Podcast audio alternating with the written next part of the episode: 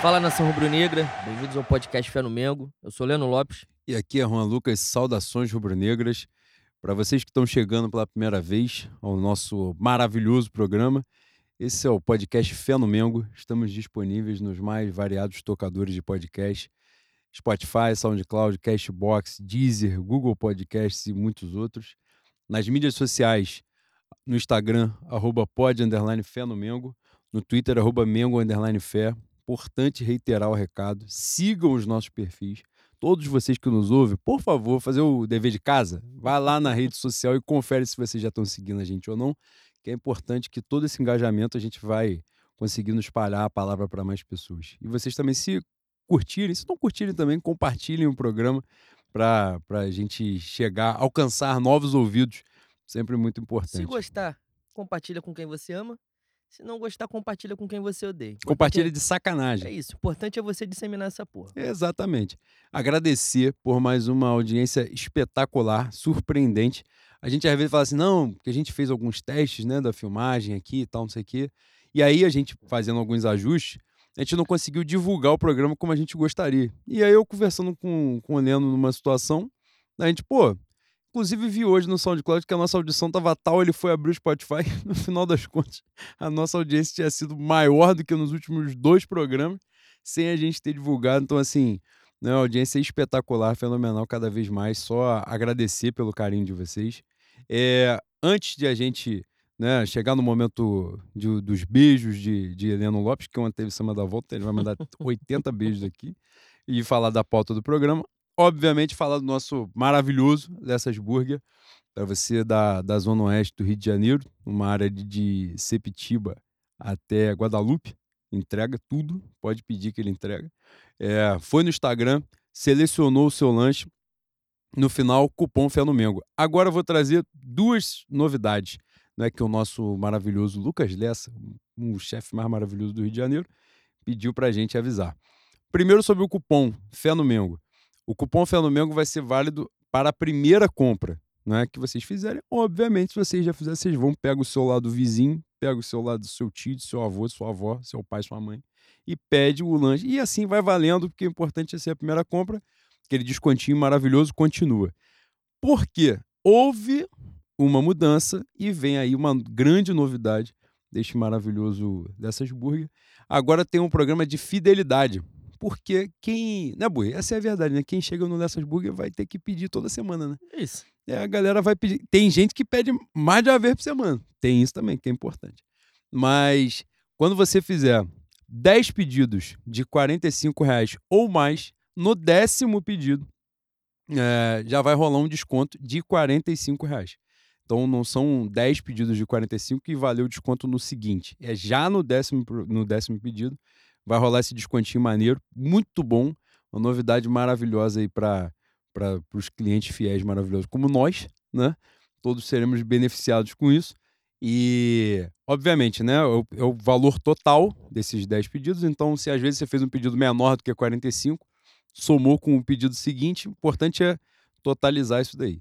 Então, logo faça esse valor, valor cheio, consegue o desconto já na décima compra. Então, o recado está passado. Aproveitem, aproveitemos todos nós, que é a coisa né, fantástica, com certeza. Para quem já conhece, quem não conhece, já passou da hora de conhecer, pelo amor de Deus, vamos ganhar tempo nessa vida. Momento Xuxa Caprichosa do Carnaval, obviamente com o Leandro Lopes. Contigo, bem. Mandar três beijos aqui. É, pro Wesley Moreno, o, o famigerado, famoso, conhecidíssimo Wiwi, ou Ué que pediu pra gente mandar um beijo pra ele na- no momento Xuxa Caprichosa de Carnaval. Um beijo pro Um Wesley. beijo, Wesley. Pra Lili Andrade, que ontem estava no, no Samba da Volta e a gente ficou trocando papo quase uma hora. Minha mãe estava presente no Samba da Volta, ela ficou emocionada. Já estava um pouco no afã da alegria? Sim. Inebriada de, de Inebriada paixão. de paixão. É ela já isso. estava, né? E ficou emocionada que Lilian conheceu o podcast, forçou a Lilian a tirar foto comigo. É minha mãe, fantástica. Parabéns, mãe. Ela, ela Parabéns. percebeu ontem que o filho dela é artista. É, e fa muito famoso, muito famoso. E eu e Lilian, a gente ficou trocando ideia um mó tempão, me tratou com muito carinho. Ouve mesmo um podcast, ela falou que é o único podcast de Flamengo que ela ouve, boi. Já é uma honra, né? Muito consegue, bom. ouvir, consegue ouvir essa merda por duas horas e meia. Obrigado. Também. Obrigado, Lilian. Lilian, um beijão. Eita, travou aqui. Lilian, um Deu beijão. passagem, tá? Hã? Tá pedindo. Pediu passagem. Se não der, vai ser E foda. hoje não é teu dia de cambonar, né? Boy? É foda. Não, isso. hoje, hoje Igor, Igor tá longe, ninguém vai resolver, não. Vou continuar aqui, se você me permite. Fica à vontade. Sem palhaçadinha. Lilian, um beijão, muito obrigado pelo carinho. E o último, e o não menos importante, aniversário do nosso Policarpo Boi, o Quaresma. Esse aí, o Policarpo Quaresma, ele ouviu poucas vezes na vida. Com certeza ele passou pouco por e esse ele se momento. alegra em todas. Puta que o pariu. Esse maníaco também tá, deve estar desde a primeira temporada, esse tá desde o início. Esse aqui já ouviu tudo. tudo. Exatamente. Todas Lindo, as merdas que a gente falou tá registrado, ele deve ter ouvido mais de uma vez. Aniversário dele, Bui. É aniversário dele, Boi. Pô, Essa- Esse ser humano fantástico. Um beijo gostoso, cheio de carinho pra ele. Muito axé na sua caminhada, querido. Obrigado pelo carinho de sempre, pela interação, pela moral. E valeu mesmo. Continue conosco. Você é o nosso. Eu espero que em algum momento a gente se encontre pra tomar um biricutico. Se você não for de biricutico, em algum momento, né? né um- uns 10 segundos passa a ser, né, Boi? Só por ritual, ritual, né, Boi? Ah, pô. Ah, você nunca tomou uma não, ayahuasca? não então, custa nada. é pô. isso. Policarpo, obrigado pelo carinho de sempre, querido. Um beijão. Viva Deus, viva suas forças. Que seja um ciclo de vitória, prosperidade e mu- de muita saúde pra você. Beijão. É isso, boi. Hoje o programa nós ofereceremos, com certeza, ao grande mestre da comunicação, imenso e ilustre rubro-negro, Gilson Ricardo, principalmente para quem é do Rio de Janeiro, né? Tem, não tem como gostar de futebol, gostar de Flamengo, estando no Rio de Janeiro e não ter ouvido o Gilson Ricardo. E, e ele não ter participado, né? E muito mengudo, né? É, com certeza. Então, infelizmente, nos deixou é, ontem, né? No último domingo, vítima de um infarto, 74 anos. O programa de hoje certamente oferecido para ele, que vai fazer muita falta. E na, nessa última Libertadores, né, que a gente ganhou, tem um, um vídeo barra áudio, né? Porque o vídeo da rádio tá lá com a Paulinho chorando e tal, mas no áudio entra o Gilson Ricardo, que estava em Guayaquil e completamente emocionado, né? E os dois chorando e tal, falando, porque tinham podido, né? Depois de tanto tempo, depois de 40 anos, ver mais duas Libertadores do Flamengo, né? Testemunhar mais duas, dois títulos de Libertadores do Flamengo. Então, né? Missão cumprida com louvor, com certeza. E o programa de hoje é oferecido ao grande mestre Gilson Ricardo. E vamos nós. Na pauta de hoje, desse programa, agora vai começar a maratona de títulos. Vai ser a sequência empilhando um atrás do Já outro. entra na academia logo pra você conseguir botar a quantidade exorbitante de faixa que vai, Vai. pesar. Vai meter um supino legal, É isso. Entendeu? Fazer Só, só não ouve o podcast ouvi- fazendo supino, você não vai morrer. pelo amor de Deus. Vai, Vai, dar agarrada, vai ficar preso no pescoço e já era. pelo amor de Deus, tá? E, e pior de tudo, né, Boi? Que morreu na contramão atrapalhando sábado, né? Exatamente. Vai cair o supino no pescoço, vai atrapalhar a rapaziada que quer usar a porra do aparelho. Você, infelizmente, vai fazer uma passagem um pouco tortuosa, porque as pessoas vão fazer orações ruins em, sua, em seu nome, em sua homenagem. Na pauta de hoje, o início dessa passagem gloriosa de Vitor Pereira pelo Flamengo, essa máquina, essa potência, que teve pena do Madureira, que senão ganharia três jogos consecutivos com goleada. Nós vamos falar dos, dos jogos em si, daquilo que a gente já conseguiu ver. É, falaremos, obviamente, da Supercopa, desse, desse grande projeto né, bem sucedido, muito bem organizado, profissional, que no último programa, há 15 dias, a Supercopa é agora, sábado, no último programa da gente não tinha sede, não tinha lugar para jogar. Né? Poderia ter jogado no campo do Fazenda, no Quiruá, de repente, no sorteio. E... as possibilidades eram todas uma próxima da outra, né, Boi? Era Salvador, Brasília, Orlando, Marrocos. Era fantástico. Alguém tava jogando pés, mudando a porra do estádio lá e qualquer coisa que passava, o cara falava, "Ah, esse aí tem chance, esse aí tem chance. No final das contas, decidiram pelo Mané Garrincha em Brasília, que já nos trouxe dois canecos de, de Supercopa. E tomara que traga sorte mais uma vez. Vamos falar do jogo contra o Palmeiras, desse início de temporada do Palmeiras também, que o negócio lá, coisa não anda muito legal. Que bom que continue assim, que o Flamengo não tenha, né, não mantenha esse espírito generoso de ressuscitar time merda. Falaremos sobre isso. E, claro, né, a nossa pauta dos ouvintes. Sobre o Mundial, a gente vai guardar um negócio bonitinho, porque o próximo programa já vai ser na semana do Glorioso, da nossa participação, no caso, né? No Mundial, porque o Mundial já começa agora, dia 1 e a gente já, na, na- no próximo episódio, vai saber qual é o adversário da semifinal, né? Que a gente também, maravilhoso, a gente que tem uma sorte magnânima, conseguiu no sorteio pegar os dois piores possíveis adversários que davam ali. Mas é incrível, né? Que um é o time da casa e o outro é o campeão africano. Ah, a gente tá com sorte mesmo, então o negócio é com a gente mesmo. E vamos nós, Boi. Campeonato estadual. Flamengo, nosso clube de regatas já líder do campeonato, já não consegue enxergar ninguém à nossa frente. E primeiro jogo foi com o Aldax, né? 1 a 0 com a garotada jogando, gol do Matheus França. Já na segunda rodada, Vitor Pereira escolheu botar os, os titulares no jogo contra. Qual foi o segundo? Boa? Vista? Não, foi Portuguesa. Portuguesa da Ilha. Aí eu- a gente tá por dentro pra caralho. É isso. Na verdade, tá escrito aqui, né? Mas o bagulho apagou na hora que eu tava falando. Porque acontece também, né? E no jogo da Portuguesa da Ilha, jogo seguinte, Madureira, que a gente viaja pra Cariacica pra jogar, Com ingresso barato. com ingresso um pequeno. ingre- E eu ainda, ainda contei assim de uma forma como se fosse pra diminuir a coisa, né? Falei assim, não, acho que geral paga meia quando leva quilo de alimento. Aí a meia, 200 reais. Porra. Agora sim, agora ah, chegamos. então ficou bom. Agora entendemos. É, isso aí. E o jogo foi 0 a 0 Parabéns pra quem gastou. Tá aí, torcedor é foda mesmo. Torcedor é tratado, é tirado pra merda a vida toda, né? Não tem jeito. E o jogo seguinte, esse último, Flamengo Nova Iguaçu, uma goleada de 5 a 0 Mas a gente não falar individualmente dos jogos, deu pra. Primeiro, antes da gente falar sobre os jogos em si, o que você achou dessa ideia do Vitor Pereira, dos dois primeiros jogos dele, de botar os titulares mesmo, de fato, né? Esse jogo do Nova Iguaçu ele já deu uma mesclada, né? É, o Gabigol entra no segundo tempo, Arrascaeta, Everton Ribeiro. Você achou isso importante pro Claro. jogo da Supercopa? Tem pouco tempo, né, Boi? Já tem a Supercopa sábado. Daqui a duas semanas tem Mundial. Depois tem Recopa. É, é um, é um tiro muito curto. Sem tempo hábil pra pré-temporada. Tem que usar o Carioca pra testar os caras mesmo, botar o titular. E é meio ruim porque os caras estão descendo a lenha, tá? Os times pequenos estão batendo pra cacete. O jogo contra o Madureira foi um jogo violentíssimo, mano. Mas é isso, cobertor curto. Não tem muito o que fazer. Tem que botar pra jogar, porque, imagina, primeiro jogo do ano vai jogar contra o Palmeiras. Aí toma-lhe uma sova, que eu acho difícil, né? Não é Parmalat mais lá do outro lado, mas aparentemente o leite, o leite azedou. O Flamengo tem na sua história a mania de, de ressuscitar defunto? Sim. Mas depois de 2019, né? Todos os paradigmas foram quebrados. É, agora, decisão correta. Não, não tem muito o que fazer, não. O desempenho do time. Agora, Você- rapidinho, diga, só, só fazendo uma ponte, um link. No, no último programa a gente não falou sobre a copinha.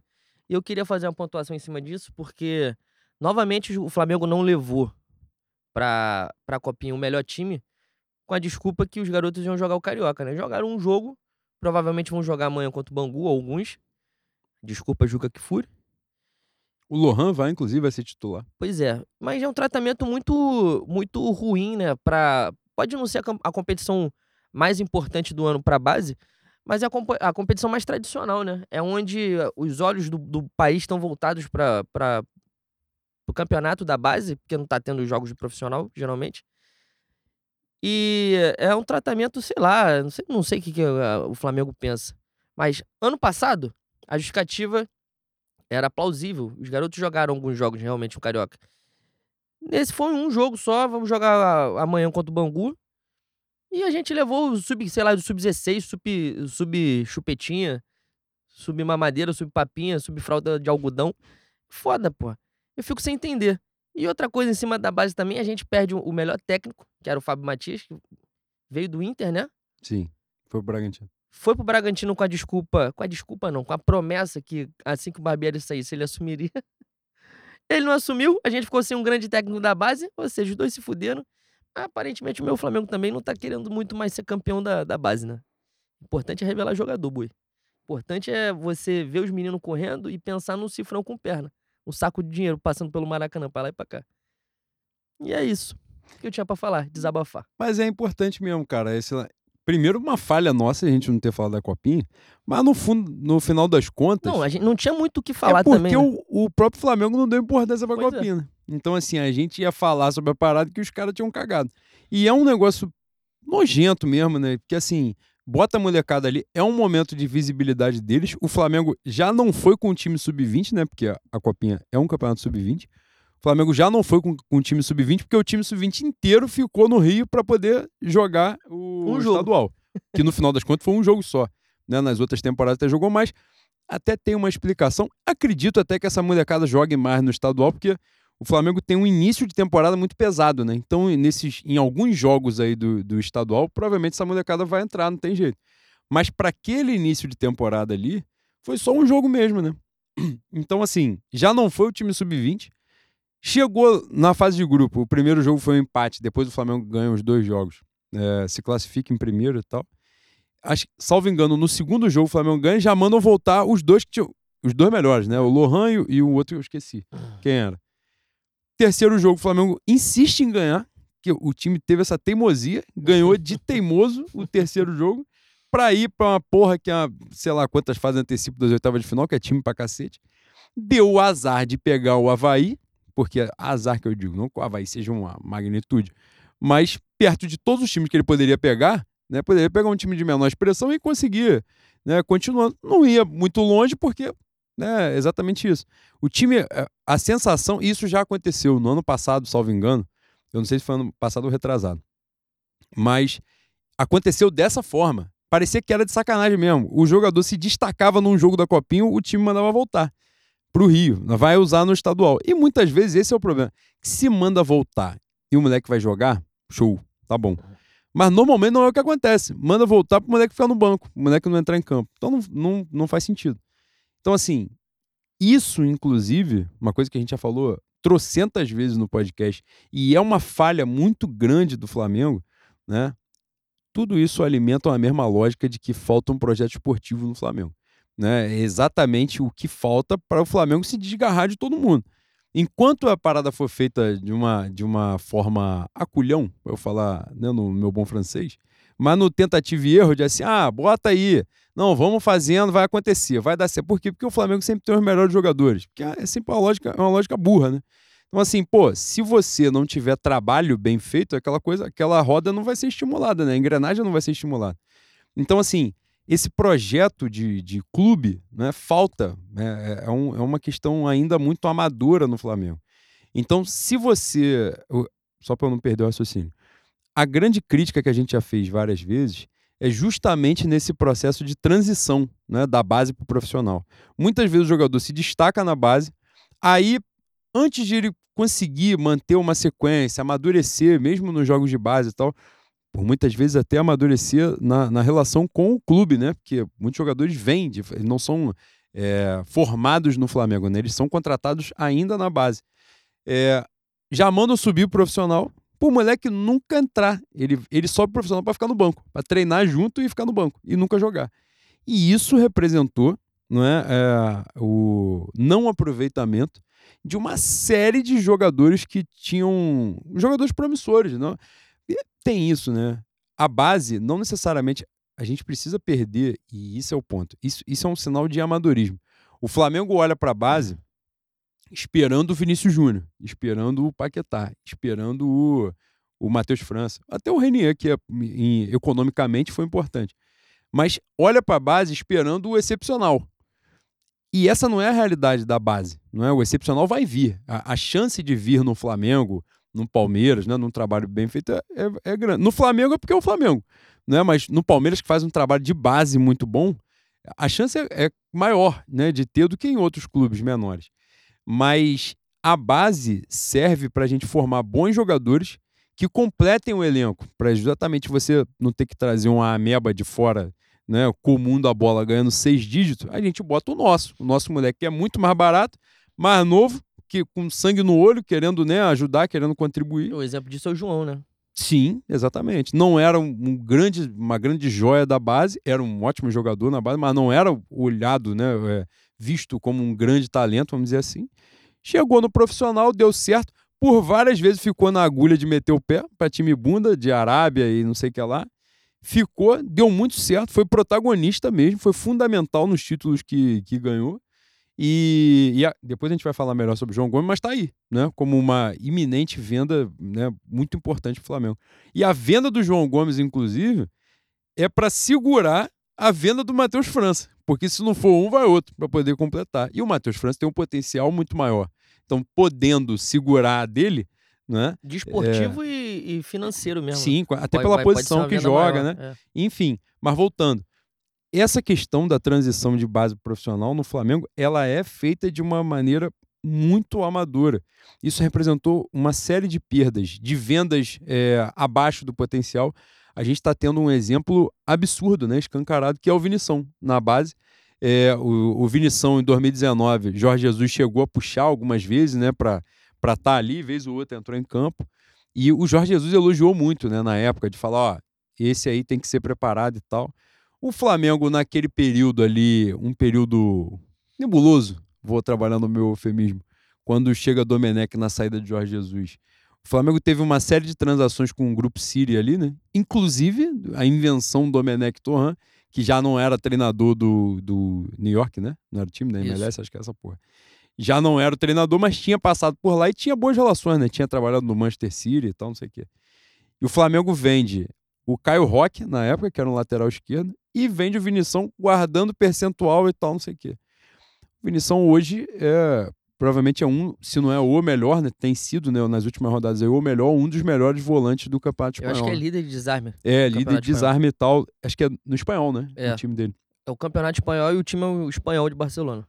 E, e uma perda, né? Um jogador de 23 anos que poderia ter sido aproveitado, né? Mais bem aproveitado no Flamengo. Não foi. A gente perdeu esse talento perdeu de repente uma venda importante também financeira, mas o, o próprio desempenho dele, né, esportivo com a gente, de agregar para a gente. Por isso, porque a, a, a, sanha é de meter o pé, de, de despachar geral. E, e aí nessa, né, a gente despacha um, um jogador desse, né, com potencial e tal, é mais jovem, formado pelo clube, trabalhado no clube, venceu no clube, na base, no profissional, para trazer um monte de íngua, né, que vem de fora, gasta, consome um dinheiro gigantesco para aquisição dos direitos, para um salário mais alto e tal. Mas aí tem várias nuances, né, Boi? As nuances que a gente não pode falar porque o departamento jurídico proíbe. o departamento jurídico, no caso, sou eu mesmo, que me proíbe de falar as coisas.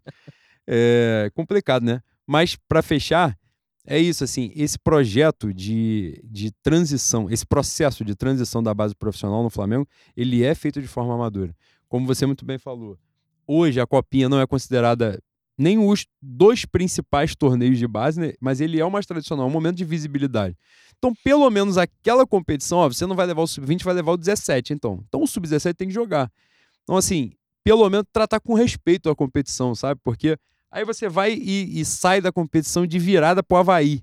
Assim, pô, então o que que significou uma porra dessa? E nessa, nessa, nesse hiato aí de 17 anos pro, pros 20, geralmente a diferença física e técnica é muito grande também, né? É diferente dos 25 pros 28. E acaba, acaba sendo um, um desleixo do, do clube com a competição também, não de respeito. E a gente fica sem entender o que, que é a copinha pro Flamengo. Se o Flamengo não quer disputar, se, se não interessa mais, se o Flamengo quer preparar o Sub-17 para alguma competição no ano, botando para disputar contra times relativamente bons de Sub-20. Enfim, fica uma coisa que a gente não consegue nem medir, nem, nem, nem saber por quê. É, faz e o que o Flamengo espera da copinha. É, voltando, mas essa, depois dessa participação fundamental que a gente fez aqui da, sobre a, a, base, e não estava no roteiro, que é importante dizer. Exatamente. Foi uma Acabou coisa de, inventar. de mediunidade de Heleno Lopes aqui e virou pauta, que é por isso que o programa dá certo. Voltando, Vitor Pereira nesse início de, de temporada, né, os três primeiros jogos no comando do Flamengo, é... o que você viu você está alimentando sua alma, botando um, um no copo. Aliás, já vou chorar mágoa, tá? Vou chorar. O domec acabou do estúdio. Vou lembrar, da última vez que eu lembrei, deu certo, das últimas vezes, no caso. Então, estou reforçando ao público, ouvinte, o Domec do estúdio acabou. Depois de uma, de uma temporada muito vitoriosa e mais uma, esse programa Amuleto vai entrar numa sequência de títulos e eu espero que vocês tenham consideração depois de ouvir as minhas palavras agora. Voltando. Vitor Pereira traz aí né, essa, esse uso do time titular para tentar buscar ritmo de jogo né, para essa sequência forte. É, rolaram alguns questionamentos né, por botar os caras, de repente correr risco de lesão e tal. Mas a exceção do jogo do Madureira, né, que foi um jogo muito pegado, né? E os caras não abriram mão de baixar a porrada. Meu Nova Iguaçu tentou, né? Ensaiou. É. Ensaiou um UFC ali. O Madureira veio legal. firme, em especial no Gerson, né? Paulou firme. Mas nos outros jogos, uma criação ofensiva muito grande, né, Boi? Claro que é importante considerar né, a diferença de qualidade dos times, mas um Flamengo que produziu bastante, né? Que fez essas goleadas e poderia ter marcado É, muito e mais quem entende de bola mesmo, estuda o futebol a fundo, diz que desde Jesus o Flamengo não tem uma, uma armação tática e uma maneira de jogar tão parecida com o time de 2019. Dá certa esperança, né, Boi? Não é muito parâmetro, mas, por exemplo, o Palmeiras, que a gente vai, entrar- vai en- enfrentar sábado, tá mal das pernas, a torcida tá reclamando e já teve jogo contra, contra time pequeno, né? Se não me engano, o segundo jogo foi agora contra o São Paulo, mas o primeiro foi contra um time pequeno, foi 0x0. Ou 1x0. Não, esse é o terceiro jogo. Acho que empata o primeiro, ganha, Ganha o segundo e é, empata de isso novo. E não é parâmetro, como eu havia dito, mas pelo menos dá um quentinho no coração saber que é, no ruim, no ruim, contra times que sentam, sentam a bunda dentro do gol, a gente consegue criar. A gente porque essa vai ser a tônica do, do ano, na verdade, né? Os times são fracos, atacam pouco. Dentro do pouco que podem fazer, estão batendo muito. Mas a gente tá conseguindo sobressair, estamos estamos guardando muito. Aliás, o jogo contra o Madureira, porra, gente, olha só, estamos em janeiro, hein? Em janeiro. Se vocês se vocês continuarem nessa toada, vão chegar em junho infartando já. Esse ano, se eu não me engano, a temporada vai até dezembro. Tinha gente tirando a cueca pela cabeça já, boi. Porra. Tá desesperado por quê, bicho? E aquele. A, a gente já falou isso algumas vezes, né? Tem jogo que realmente a bola não vai entrar, pô. Não tem como você passar uma temporada toda pincelando a rola murcha na cara dos outros, pô. Não tem. E esse jogo especificamente do Madureira, porra, os caras desceram a lenha, irmão. Desceram a lenha. Na semana seguinte, que é essa a qual estamos, e até a final da Supercopa. Vai ter a final da Supercopa. Daqui a duas semanas os caras vão jogar um Mundial. Depois tem Recopa. Caceta, eles precisam botar o pé? Mesmo assim, a gente teve chance, né? Gabigol botar uma bola na trave. A gente teve algumas chances. Não criamos um volume, um volume muito grande contra, como contra Nova Iguaçu, como contra a Portuguesa, mas criamos. E, porra, um desespero assim, sabe? Não tem como. Ninguém, nenhum time no mundo consegue fazer uma temporada de atropelo o tempo todo. É, é impossível. Espero que vocês, porra, tomem o, o Losartana de vocês, se acalmem. Porra, não infarta. Esse ano tem muita faixa pra gente botar ainda, mas fica calmo, pô, pelo amor de Deus. Eu vi um, um texto, não vou dar o nome do santo, mas é até um. Mas vai contar o milagre. Eu vou contar um milagre. Porra, 0x0 Flamengo Madureira e Cariacica, o cara já tava pedindo a cabeça do Vitor Pereira, pô. Você deve ter visto. ah, tu viu. Você viu. Porra, mané. O que que está acontecendo? Qual o problema? Quer um abraço? Quer uma palavra de carinho? É um difícil. afago? É difícil, Porra. é difícil. Então vamos, vamos ter paciência, pelo amor de Deus. A mesma coisa, outro ponto que não estava na pauta aqui, mas me lembrei que o Michel, cunhado de Tiago, pediu para que a gente falasse no podcast. Você não se lembra? Já está rolando um. come- E começou de uma maneira sutil. Mas já está rolando uma massa ao meu Varela. Não, isso tá na pauta aqui. Essa aí, uma sugestão do Michel maravilhoso. Mas isso aqui tá na pauta pra gente falar. Já pode aproveitar, já Porra, antecipa mané. de branco. Assim. Eu, eu vou defender, vou botar minha mão no fogo pelo Varela? Não. Não jogou, porra. Ele jogou dois jogos, três jogos, sei lá. Ano passado mal entrou. O Odinei demorou cinco, seis anos no Flamengo pra fazer seis meses bons. E nego tá defendendo em- por conta do Maute- Mateuzinho. Fala assim, pô, o Mateuzinho é melhor. Fala, gente, não faz isso não. Pelo amor de Deus. E também não tô dizendo que o Mateuzinho é descartável. Porque, assim, é fantástico. É maravilhoso, é gênio? Não. Mas cansamos de falar que é uma posição complicada no mundo. É difícil você arranjar lateral bom. Mas, porra, já estão já tão tomando partido do Mateuzinho sem nem ver o cara jogar, porra. E na transmissão da nossa querida Bandeirante, o canal do esporte, uma bambaça. Uma boa transmissão, né, Boi? Porra, boi, aí. Começa a, a- dá vontade da gente amaldiçoar o dom da audição. Dá vontade, dá vontade. Os caras brincam muito, mano. Brincam muito. Enfim. O Mateuzinho, eu espero que esse ano seja um pouco diferente do ano passado. Ele, aliás, já tá com três assistências no, no ano, se eu não me engano. Cara, eu li ontem. Mateuzinho é o lateral com mais assistência desde Léo Moura. Aí, gênio, craque. É isso mesmo. Então foda-se, E Varela. pela lateral direita já passaram Rafinha, passou pouco tempo, né? Foi nem um ano. Um ano, na verdade. o Isla, que jogou bastante tempo, é, Rodinei, né? Que Rodinei sim ficou tempo pra caceta. E o Mateuzinho já superou esses caras tudo. Mateuzinho tem essa porra. Você, eu não já te interrompi, mas era só para fazer essa observação. Ofensivamente, ele tem qualidade, né? E é exatamente isso. Ele não é um cara descartável. Mas, cara, no jogo do Madureira em especial, eu achei que a galera meteu uma marreta no Varela. Ele fez uma partida brilhante. Ele não fez. Mas ninguém fez. É isso. E a galera pegou ele ali pra, do bode expiatório, né? Inclusive, meu gesto foi mal. Todo mundo foi, né, boi? Arrascaeta tentando dar bola de calcanhar no meio campo, com um jogo cagado. Teve a grande jogada, magnânima jogada de pequeno Mário. Aí, eu, o Heleno fez um discurso aqui quantas pessoas que vão infartar na terceira rodada de campeonato estadual? Sim. Mas olha só, o jogo ele pode ser desimportante, mas ele ainda é um jogo. Quando o atleta pega uma bola num 4 contra 1, igual o Marinho pegou, e ele conseguiu acertar um 1, é sacanagem, boi. Tem, tem coisa que fica difícil pra caralho falo, de você absorver. Falo que só tem, tem coisa que é só explicada pela lei da, da reencarnação, boi. Pegar as últimas três, o Marinho sofreu muito. Caralho. Dá um filme. Aí, angustiante, tá? A capacidade cognitiva de Marinha é angustiante. É um negócio muito doido. Aquele lance especificamente, ele acessou meu coração. Puta que Sabe pariu. Que é o pior? Ele parece ser um cara maneiro, boi. Eu, às vezes. Eu, às Sabe vezes... quem é maneiro? Rodrigo Ride. É mesmo. É maneiro. E você não bota ele lá pra. E é esse o ponto, mas você tá agoniado, você tá é. angustiado, eu falaria isso. Porra, é um negócio difícil, né, cara? Mas, eh, passando a palavra novamente para você sobre essa questão do Varel do Mateuzinho. É, eu acho até que eles podem se complementar. Não sei se você vê isso. Quem? Assim. Varela e Mateuzinho. É, na, na questão assim disso, né? De um ter uma, uma capacidade ofensiva maior do que o outro, o outro ser melhor na defesa e tal. Porque essa marretada que a galera deu no, no Varela, importante dizer, nos jogos, né? Os dois primeiros, né? Porque esse último agora ele não. ele Acho que ele joga, mas ele sai, né? Esse do Nova Iguaçu. É, os, os jogos dele foram. Inclusive no Campeonato Brasileiro do ano passado.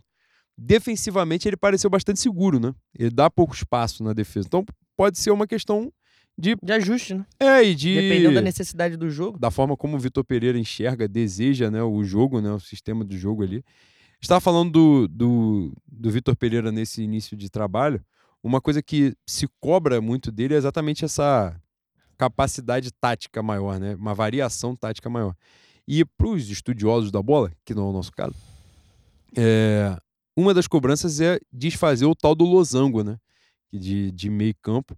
Havia uma crítica forte ao Dorival de que na reta final o próprio losango já ficou muito manjado, né? De que, inclusive, pelo Vitor Pereira, né? Que conseguiu né, neutralizar. neutralizar.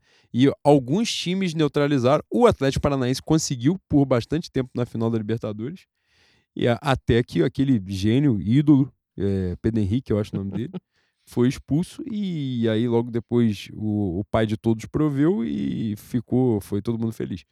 Mas é uma cobrança que se faz a ele, né? E como você falou nessa lembrança do Jorge Jesus, isso foi é, falado, né?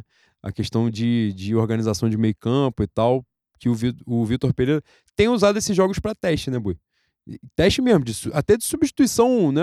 Às vezes que parece insana. É, aliás, aliás é essa crítica que eu, eu me referi de, de um jornalista famoso no, no 0x0 contra o Madureira, chama quase de, de professor Pardal, porque o, o Vitor Pereira, se eu não me engano, termina com um 3-5-2, né?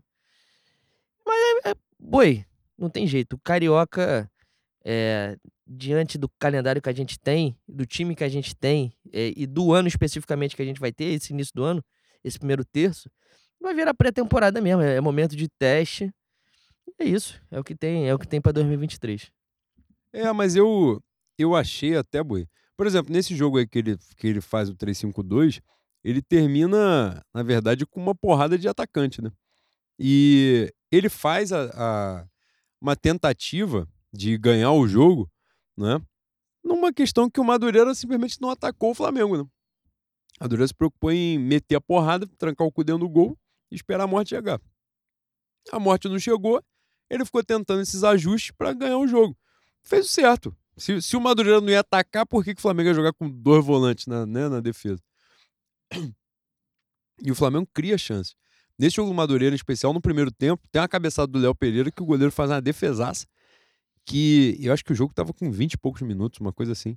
Se ele mete o gol com 20 e poucos minutos, muda a realidade É, toda, né? Exatamente, a dinâmica é outra. né? Poderia ter passado o carro como passaram nos outros dois jogos, né? É, e, enfim, a gente já vê essa. Isso daí foi muito falado, né? A questão do Pedro jogar com o Gabigol. Todo mundo bateu muito na tecla de que ele sempre jogava com ponta aberto e tal, e que provavelmente alguém ia ser banco. Ele não é estúpido, né? E isso a gente pontuou bastante aqui, que tem uma coisa que ele não é idiota, né? Ele não ia cometer essa insanidade de meter Pedro ou Gabigol no banco. Ele não é doido de fazer uma porra dessa. E ele tá fazendo ajustes exatamente para que esses caras joguem junto. E passa tudo, né, Boi? Pela base daquilo que ele disse na coletiva de apresentação, né? Buscar um- um- uma forma de jogar que agrade a torcida, claro, mas que seja confortável para os jogadores, né? Então, assim, não é exatamente isso, não pegar a visão fechada dele de futebol, vamos dizer assim, e tentar aplicar ali, né? Mas a sensação que esse início de trabalho passa é uma coisa muito incipiente ainda, né? Mas de, de construção mesmo. Parece que, que ele tá buscando a participação dos jogadores até na forma de jogar, né? De até os testes, você vê que não são testes aleatórios, uma coisa para ele, né? É para ver o jogador mais confortável naquela posição ali na, na forma de jogar. E acho que tem, tem tudo para dar certo, né, Boi? O cara já tá bronzeado pra caralho, né? Já tá. Já tá É. em casa, né? Porra, ele já. Meu é medo, né? meu medo com ele não, não é um medo da capacidade profissional. Meu medo é o dia a dia. Ele, ele mandar alguém a merda, falar que ele é rico pra caralho e foda-se. Como ele fez com o Corinthians. Já tem dois meses que ele saiu do. Dois meses não. Um mês. Tem um mês que ele saiu do Corinthians e os caras continuam dando porrada nele, mano. Os jogadores. Qualquer oportunidade de abrir o microfone é lenha. Então. Só não assim, ganha o jogo, né, Boi? Exato, mas isso é um pequeno detalhe, boi. Exatamente. Como, como diz nosso Murici Ramalho, o gol é um detalhe. Foi o Murici que falou essa porra, Foi foi? barreira. Foi o Parre, cara, eu tô foda em referências, hein? Ó, o último eu falei do, do Batman e Troia, puta que pariu. Enfim, mas é isso. Meu medo só é, é em algum momento, o caldo entornar no dia a dia dos caras. Porque de resto, boi, nós já abordamos e vamos abordar muito mais durante o ano. É o elenco mais forte da história do Flamengo. E vai ficar muito mais forte. Até porque Espero, rola no um, meio des- do ano. rola um desequilíbrio, né?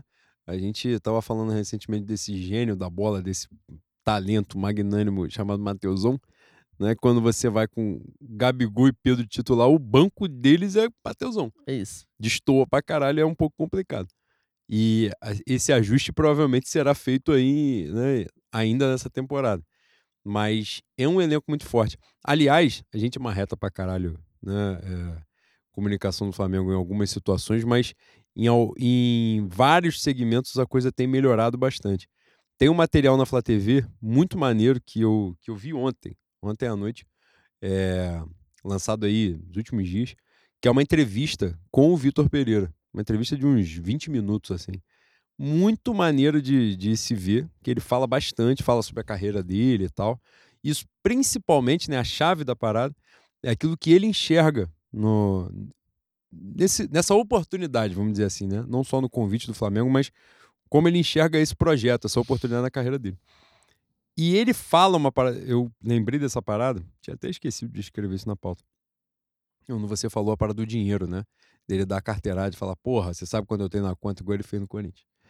Mas ele fala um negócio que passa por essa ideia, mas ele explica do jeito correto, né? Transmitindo a mensagem do jeito certo. Ele fala assim: em determinado ponto da carreira, você busca dinheiro porque você precisa de dinheiro. Num outro ponto da carreira, o dinheiro já não é mais o que faz diferença. E é mesmo. Isso significa que o cara vai ganhar pouco dinheiro? Não, ele vai continuar ganhando muito dinheiro. Só que muito dinheiro ou um pouco mais de dinheiro é a mesma coisa, porque ele já tem dinheiro pra caceta, entendeu? E foi isso que ele explicou, né? Ele fala que num determinado ponto da carreira, não é que o dinheiro não seja importante, mas já não é mais o que faz diferença. Você já pensa de fato muito na ambição Não- profissional. é, não é um referencial para tomada de decisão. né? Exatamente. E isso foi né, falado até mesmo pela mídia paulista, de que a proposta financeira do Flamengo E alguns, inclusive, dizem que é menor do que a que o Corinthians fez para renovar, né? E ainda assim ele quis ir para a Europa. Quando pintou o Flamengo, ele mudou porque, obviamente, na Europa ele não tinha um projeto, não é, é em condição de disputar tantos títulos como ele teria no Flamengo. Se ele fosse para a Europa, tivesse uma oportunidade, né? Ele até fala que é, no início da, ele vai contando, né, os clubes por onde ele passou e tal. E ele diz que quando ele vai para a Arábia Saudita, depois de ser campeão, bicampeão português né, no Porto, ele. O sonho dele, né? A vontade dele era ir para a Europa. Ele queria ir para a Inglaterra, né? Para a Europa, ele estava na Europa. Para ir para a Inglaterra. E ele fala que teve oportunidade do Everton e tal, não sei o quê. E ele ficou naquela. Aí veio a Arábia Saudita com uma montanha de dinheiro. E ele fala: Eu nunca pensei em trabalhar na Arábia Saudita, mas era. E ele fala abertamente: Ele fala, era uma proposta financeira fora do comum. E ele aceitou e foi e tal. E depois ele vai explicando né, a passagem dos clubes. Mas ele fala que nesse momento, ele fala, pô, o Flamengo é uma das maiores oportunidades da carreira dele. Não foi a hora que ele mudou, né? Virou a chave do tipo, eu aposto, eu vou apostar as minhas fichas aqui, né? Porque ele acredita que ele tem capacidade de fazer aquilo dar certo. E, e a gente algumas coisas, o, a riqueza mora nos detalhes, né, Bui? Tu ficar pescando essas entrevistas assim, se você for buscar até essas entrevistas mais polêmicas, né, essas coletivas mais polêmicas do Corinthians, você vê até um, um, humor diferente, né? Que você vê a condição do cara é diferente. Quando ele está de fato disputa, quando ele tem a responsa de disputar título mesmo, e ele sabe que ele tem a capacidade de disputar título com o elenco que ele tem na mão, pela capacidade profissional dele e tal. E você vê que até no Flamengo a, a linha de, de fala dele, de discurso dele é diferente. Essa coisa de conversar com os jogadores da forma agradável para os jogadores, situações que ele não falou no Corinthians, em momento algum. Tem um ponto importante sobre é, essa questão dele no Corinthians, para mim, que a gente fala muito dele, eu falo principalmente, dele ser um cara marrento, dele ser um cara meio turrão, de parece ser difícil de lidar no dia a dia, mas em nenhum momento a gente cogita como é o grupo de jogadores do Corinthians, né? Que pode ser um grupo de merda mesmo, os caras, porra, ruim de trabalhar, ruim de trocar ideia. E a gente nunca tinha abordado essa questão dele, das discussões que vazaram. Vazaram não, né? Ele fazia questão de falar mesmo na coletiva. E a gente nunca viu pelo lado dele, né?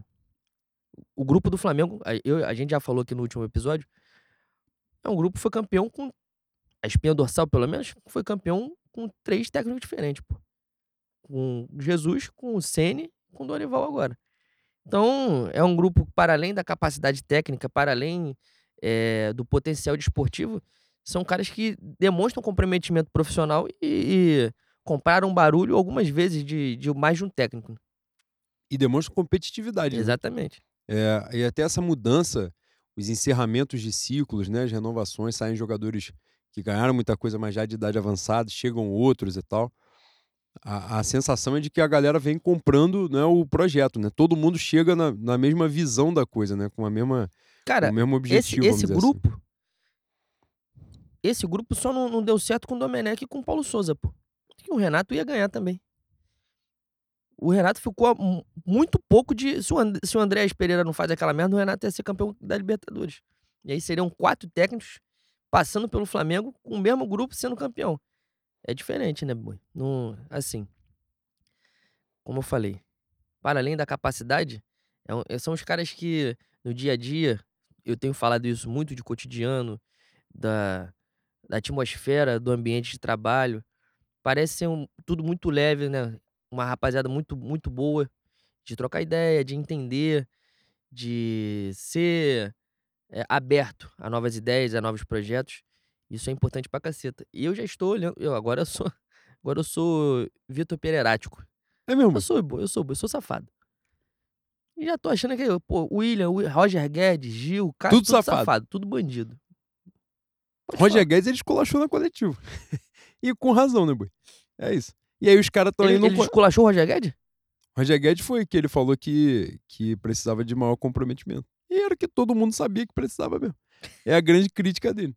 Então, assim, é... e o time do Corinthians já tá aí no início de temporada complicado com o suposto treinador tomando crítica pra cacete. E toda a coletiva Que os volta jogadores adoram. a pauta pra dizer que adoram o treinador novo e odeiam o isso. antigo. No final das contas, torcida. Torcedor, ele, ele compra o barulho da diretoria quando a coisa está acontecendo. Quando a coisa não está acontecendo, é a hora que o torcedor abre o olho. Às vezes demora um cadinho. Às vezes o torcedor demora um pouco para abrir o olho, sim. Mas no início de temporada que você já vem da temporada anterior, que você não arrumou porra nenhuma, esse tempo é um pouco mais curto. E aí os caras estão vendo que a bola não é jogada, que o negócio não evolui e toda a coletiva tá falando de Vitor Pereira. E Vitor Pereira, esse bonde já passou tem um tempão, né? Então, assim, fica aquela coisa que o torcedor já tá se ligando, né? Cara, hoje no Twitter, assim, eu rapidamente, num pequeno, uma pequena brecha do meu dia que eu consegui ver alguma coisa, tinha um comentário numa postagem lá, que era até umas, uma sacanagem assim de jogador do Corinthians, falando de treinador, do, do Fernando Lázaro e tal. E aí os torcedores do Corinthians escrevendo assim, como é que é? Talvez o Vitor Pereira tivesse razão. E é isso, pô. Os caras não estão de bobeira. Não são idiotas. Se você parar pra olhar, a gente falou isso aqui antes, né? Toda aquela aquela papagaiada, né, que gigantesca que rolou da, da, da questão, é até um pouco óbvia, né? É, Eu falei assim, não dá nem pra entender a dificuldade tão grande. Ele, até dava pra entender, né? A gente pontuou isso. Né? As problemáticas que aconteciam principalmente em relação de imprensa e diretoria de clube. Mas no, no frigir dos ovos, né, Bui? No, no, no, no que é evidente, não tinha muito bom de correr, né? É um projeto esportivo muito melhor, né? com um elenco melhor, com a estrutura melhor, com mais dinheiro, é, que nem é dinheiro do teu salário, mas é dinheiro de potencial de contratação, de investimento e tal, enfim. E tem um jogo durante a temporada que o, o Corinthians não vai ter nem tão cedo, né? Que é um- uma final de Mundial. Ainda tem isso, né? Que é uma, uma, Uma possível final de uma Mundial. possibilidade de chegar uma em fevereiro, logo no início da temporada, enfrentar o Real Madrid. Então, assim, é, é diferente demais, né? Com certeza era, era uma questão evidente até de, de o Pô, tirando o bairrismo e o clubismo, é uma, é uma questão que, porra, você bota um na balança aqui o outro, é fácil de você ver que, porra, o Flamengo vai pesar mais. Não, e a É gente, óbvio. a gente pontuou até isso no último programa. Eu não sei se a gente. Desculpa Não, te interromper. claro, eu não sei se a gente falou. Há 10 anos atrás, o Mano Menezes sai do Flamengo, naquele Flamengo Atlético. Você falou, você falou. Porra, não teve um, uma chação. Oito meses depois, sei lá, oito, oito semanas depois, ele tava no Corinthians. Então. Quem tem, um- quem tem o poder do microfone, quem tem o poder da fala, quem tem um poder de direcionar a pauta, vai usar a seu favor. E como a, a mídia esportiva majoritariamente é paulista, e paulista é barrista pra caralho, é isso. Só que, porra, irmão, se você tirar o teu coração, se você for racional, vai ver que não, realmente não tem, não tem comparação. E é isso. É, a gente pontuou no último programa isso, inclusive. Há 10 anos, trocar o, o Flamengo pelo Corinthians era razoável. Era normal, e era o, o- o evidente, o óbvio. Exato. Há 10 anos, inclusive, o Corinthians tinha sido campeão mundial, né? Exatamente. Em, em Ah, mesmo 2012. Um ano, né? 2012. tinha, tinha vindo 2011 campeão brasileiro, 2012 campeão da Libertadores e campeão mundial. Na época a Libertadores ainda acabava no, no meio do ano, né? Era mais curta. E, e o Flamengo era o Flamengo da reestruturação econômica, né? Então o Flamengo mandando Wagner Love de volta para a Rússia era razoável completamente. E o de 2012 era pior ainda do que o de 2013, que era o Flamengo da Patrícia Amorim, era o Flamengo da lambança, da, da ridicularização de todas as formas possíveis. Então, é, era completamente razoável acontecer. E hoje é razoável. Completamente um, um- um profissional, né? não só um treinador, mas um profissional, querer não estar no Corinthians preferir, não é, na verdade, o Flamengo ao Corinthians. E é isso, eu acho que isso faz parte dos, dos ciclos do futebol. Inclusive, a, a maior cobrança que a gente faz né, aos dirigentes do Flamengo é para que essa ideia de, de queda cíclica, não é? de que a gente não se torne um São Paulo, né? que era o bicho-papão do, do início dos anos 2000 e se tornou o que se tornou, né? uma coisa completamente impensável há 10 anos, né? 15 anos. E a gente justamente busca e viu uma série de exemplos, né? Um Cruzeiro vencedor num determinado período, bicampeão brasileiro, bicampeão de Copa do Brasil, que foi até a Série B, jogou três anos seguidos da Série B. É, Destruir é muito fácil, né? Exatamente. Então, assim, a cobrança, a vigilância tem que ser permanente justamente para que isso não aconteça. A gente pode estar diante de um, de um início de derrocada do Palmeiras. Não uma derrocada a esse nível, né? De queda de estrutura, de atraso de salário, não isso. A nível de investimento. Né? De poder de investimento, a gente pode estar diante desse, desse início, né? É, a crítica que está rolando ao Palmeiras, inclusive a gente vai pegar esse gancho para falar já da, da Supercopa. Tem aqui a, a, o lance do João Gomes, mas a gente fala depois da Supercopa. O, a, a fase do Palmeiras, o momento do Palmeiras hoje é muito complicado, né? O momento político é muito turbulento. Teve um racha entre a Leila Pereira, presidente, e, o, e a Mancha, né? Que eles eram muito próximos. Aliás, pararam de. A, a, a Leila parou de, de investir no carnaval da Mancha. Exato, né? É, uma forma de silenciar mesmo, né? Como acontece em todos os clubes, né? As diretorias financiam organizadas e tal, e se silencia. Isso se reflete nas arquibancadas, né? Na dificuldade que você tem de criticar um dirigente, ou, ou seja lá o que for. Né? Ó, dirigente, quando a gente fala, é presidente, diretor de futebol, porra toda que seja. Né? E a gente já viu isso acontecer trocento, em trocentos clubes. O Vasco tinha um caso emblemático né, da porrada comer entre as duas principais organizadas quando o Eurico era vivo. Né? E tinha, no Vasco isso... Ainda rola, eu acho, mas quando o Eurico era vivo, é, mas no era... Vasco isso vai além que, o, se eu não me engano, o Eurico bota a, a torcida principal como alguns, né? Alguns membros como segurança do estádio. Então a torcida passa a fazer parte de um projeto de clube mesmo. E. Um projeto de poder, na verdade. De poder, né? E, e é complicado, né, Bui? É complicado. Hoje a gente vê isso no, no Flamengo. Se você for a determinado é, setor da arquibancada norte, e se você resolver criticar a diretoria, tu toma chamada, pô. Nunca vi chegar via de fato. Mas tu toma esporro. Que, que tá falando o quê? Tá xingando quem? Para além disso, né, E Boi? se for outra torcida, tem um abafo. É isso que eu ia falar. Porra. O canto não ganha corpo, né? As coisas não Exatamente. ganham corpo. E não, não é um. essa- todas essas situações não são casuais. Né? E é importante dizer. No Palmeiras, essa relação era pública, porque a Crefisa, que é a patrocinadora né, do, do clube no geral, é, a Crefisa, a Faculdade das Américas, tudo mesmo grupo, né? É, financiava a Mancha Verde no carnaval. Né? Então, assim, é, a verba era E pública. a Mancha, a Mancha de conhecimento público, na A. Mancha, se eu não me engano, nos últimos cinco anos ganha três carnavais, dois carnavais. Veio a ser uma escola forte de disputar título, porque é um investimento grande, realmente. E é difícil competir com o dinheiro deles, né? Exato. pra, pra dinâmica de carnaval de São Paulo é difícil competir. E, e nesse contexto houve um racha, né? é, agora, né? a- e aí a Mancha começa a, a cantar contra a Leila e tal, de que ela tá brincando de presidente, né? Tá brincando de, Então, de joguinho. tem, tem a- a- a- em relação a, investimento do clube, é, o Palmeiras perde Scarpa aí. Perde não, né? Vende. Vende Scarpa aí, Danilo. O Scarpa perde, né? Porque ele não renova o contrato e ele vai de graça pra, pra É, Inglaterra. então é, é uma perda. E o Palmeiras não repõe. Isso eu li por alto, um comentário de um palmeirense falando, não sei se é verdade, aqui traindo a, a nossa profissão de jornalista sem diploma, porque eu não fui conferir. Mas, segundo me consta, cumprindo minha função social de fofoqueiro no Twitter, a Leila resolveu pagar a Crefisa. Ou seja, pagar ela mesma. Então, essa ausência de investimento no clube de reposição de peça do Palmeiras é porque ela tá botando dinheiro no bolso dela mesmo.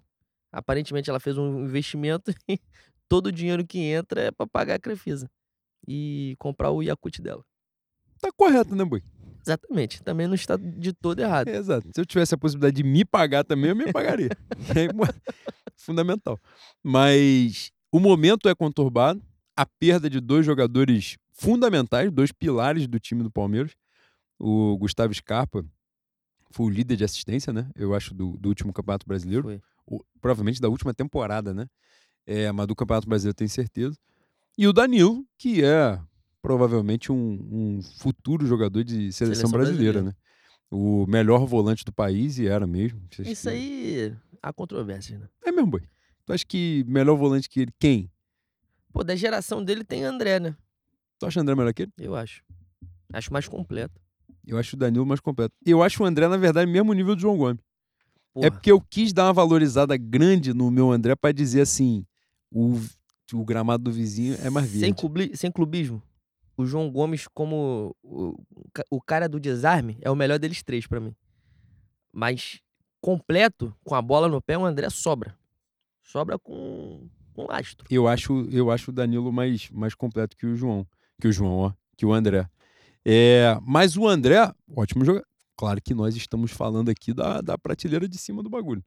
Né? O André é um jogadoraço. Seria o, é, o, o meu sonho de princeso na saída do João Gomes se a gente tivesse uma reposição. Seria o André. Agora renovou com o Fluminense, provavelmente já vai, vai para a Europa, né? Na saída dele. Mas voltando, um pilar fundamental do, do, do, do time do Palmeiras pilar fundamental foi um pouco redundante, né? ah, mas você, você, você tem é, é carta branca pro pleonasmo. E saem dois jogadores muito importantes. Essa reposição não aconteceu. E o esboço de reposição também não é muito animador, né? Os jogadores que, que se cogitaram aí para a vaga, principalmente do Danilo, né?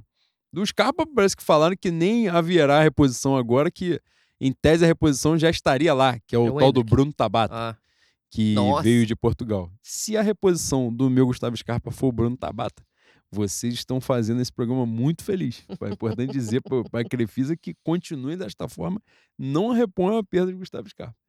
A do Danilo, as especulações passam por Matheus Henrique, jogou no Grêmio, comum da bola toda a vida. Do Botafogo? Não, Matheus Henrique jogou no Grêmio, era volante do Grêmio. Era um, acho que chegou até a jogar na seleção. Ah, não. Um branquinho, do baixinho. do Botafogo era Fernandes, né? Matheus Fernandes, outro, roubou muitos clubes, segue roubando por aí. Esse me enganou firme, tá? Matheus Fernandes, achei que ia ser jogadoraço. Roubou firme. Roubou o Barcelona. A transação do Barcelona já vai dar cadeia pra alguém, né? Recentemente aí teve, vazou alguma coisa.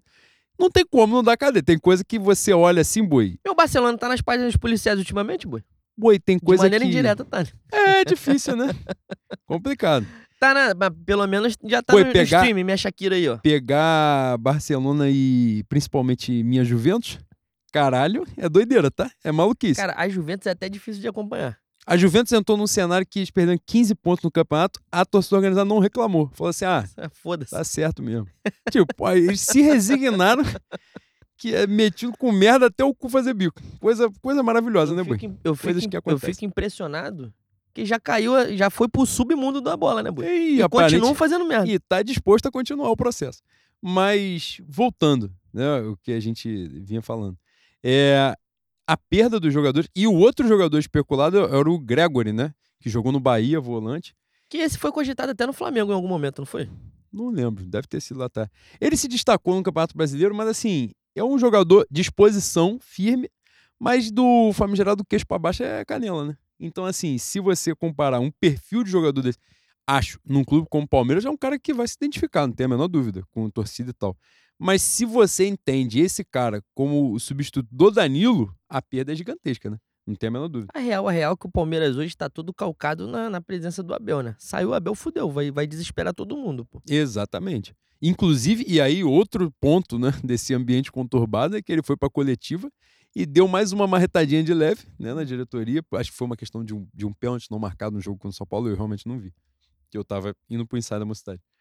Mas ele fala né, que jogador joga, treinador treina e diretoria dirige. E que a diretoria. Girotera. É, e que a diretoria, em tese, tinha que parar com de mandar e-mail, de reclamar por e-mail e tal ele já, já começa a entrar naquele, naquela fase que, que o professor Jorge Jesus entraria se não voltasse pro Benfica, né, boy? Que o cara já começa a achar que ele é maior que o clube.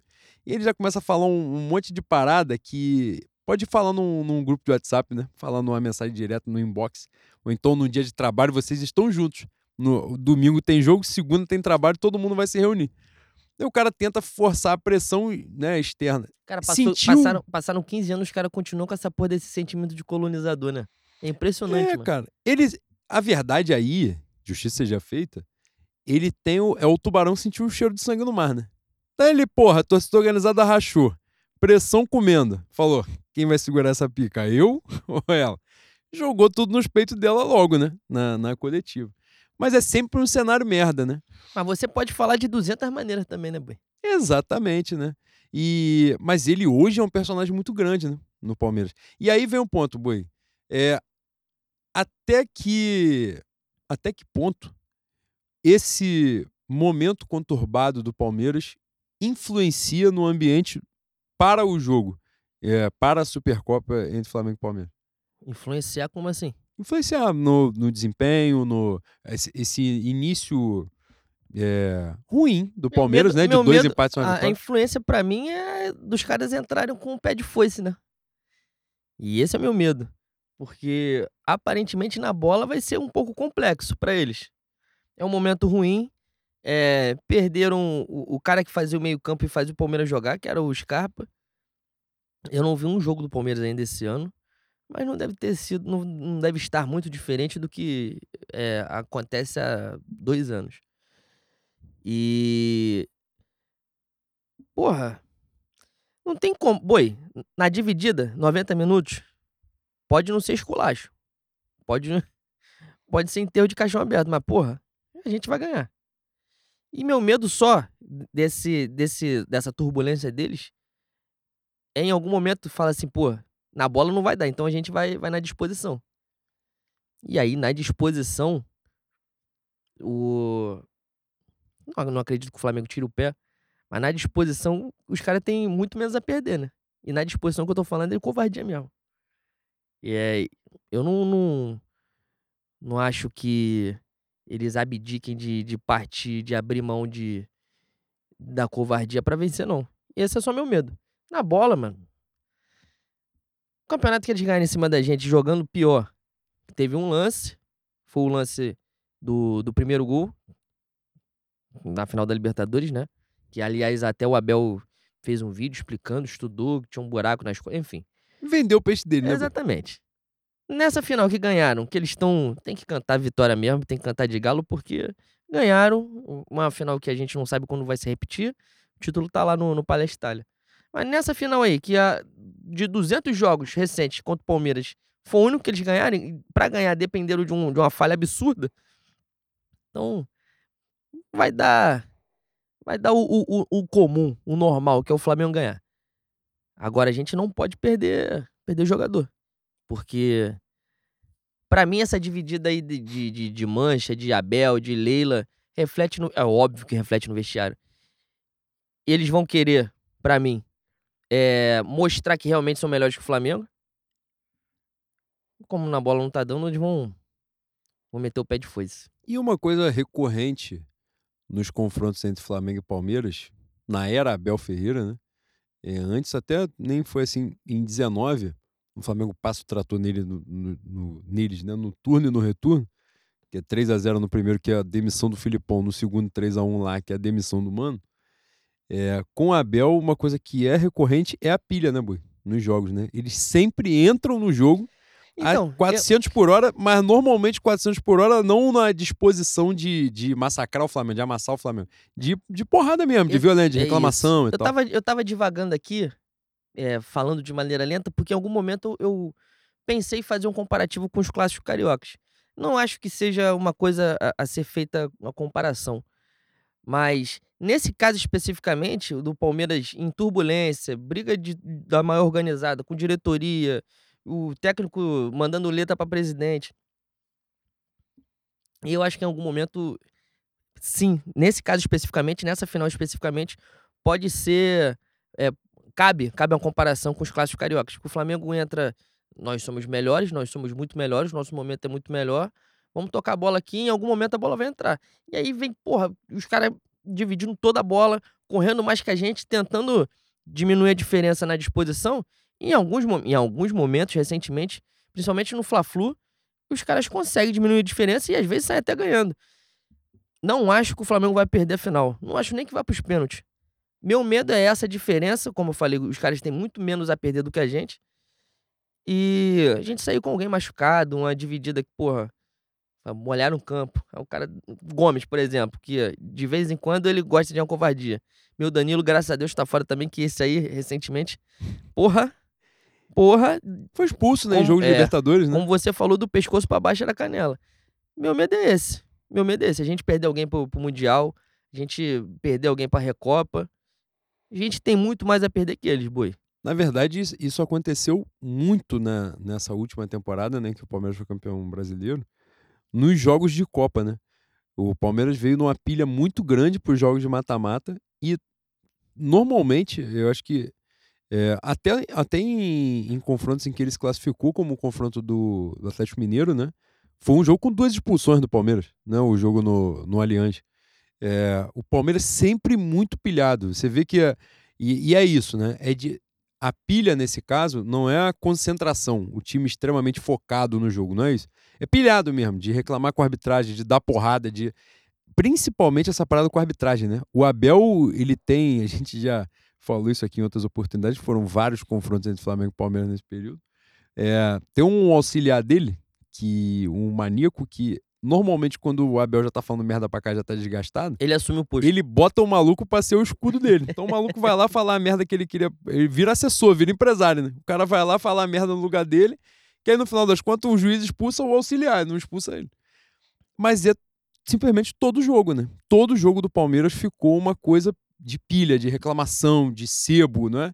E, e, e era um negócio ruim, porque é ruim como um todo, né? Mas por muitas vezes isso é, é, é um recurso, vamos dizer assim, para quem não joga na bola, né? Para quem não vai conseguir na bola, vai pilhar o jogo para tentar encebar e, e, diminuir a diferença, né? E por algum detalhe vencer o jogo.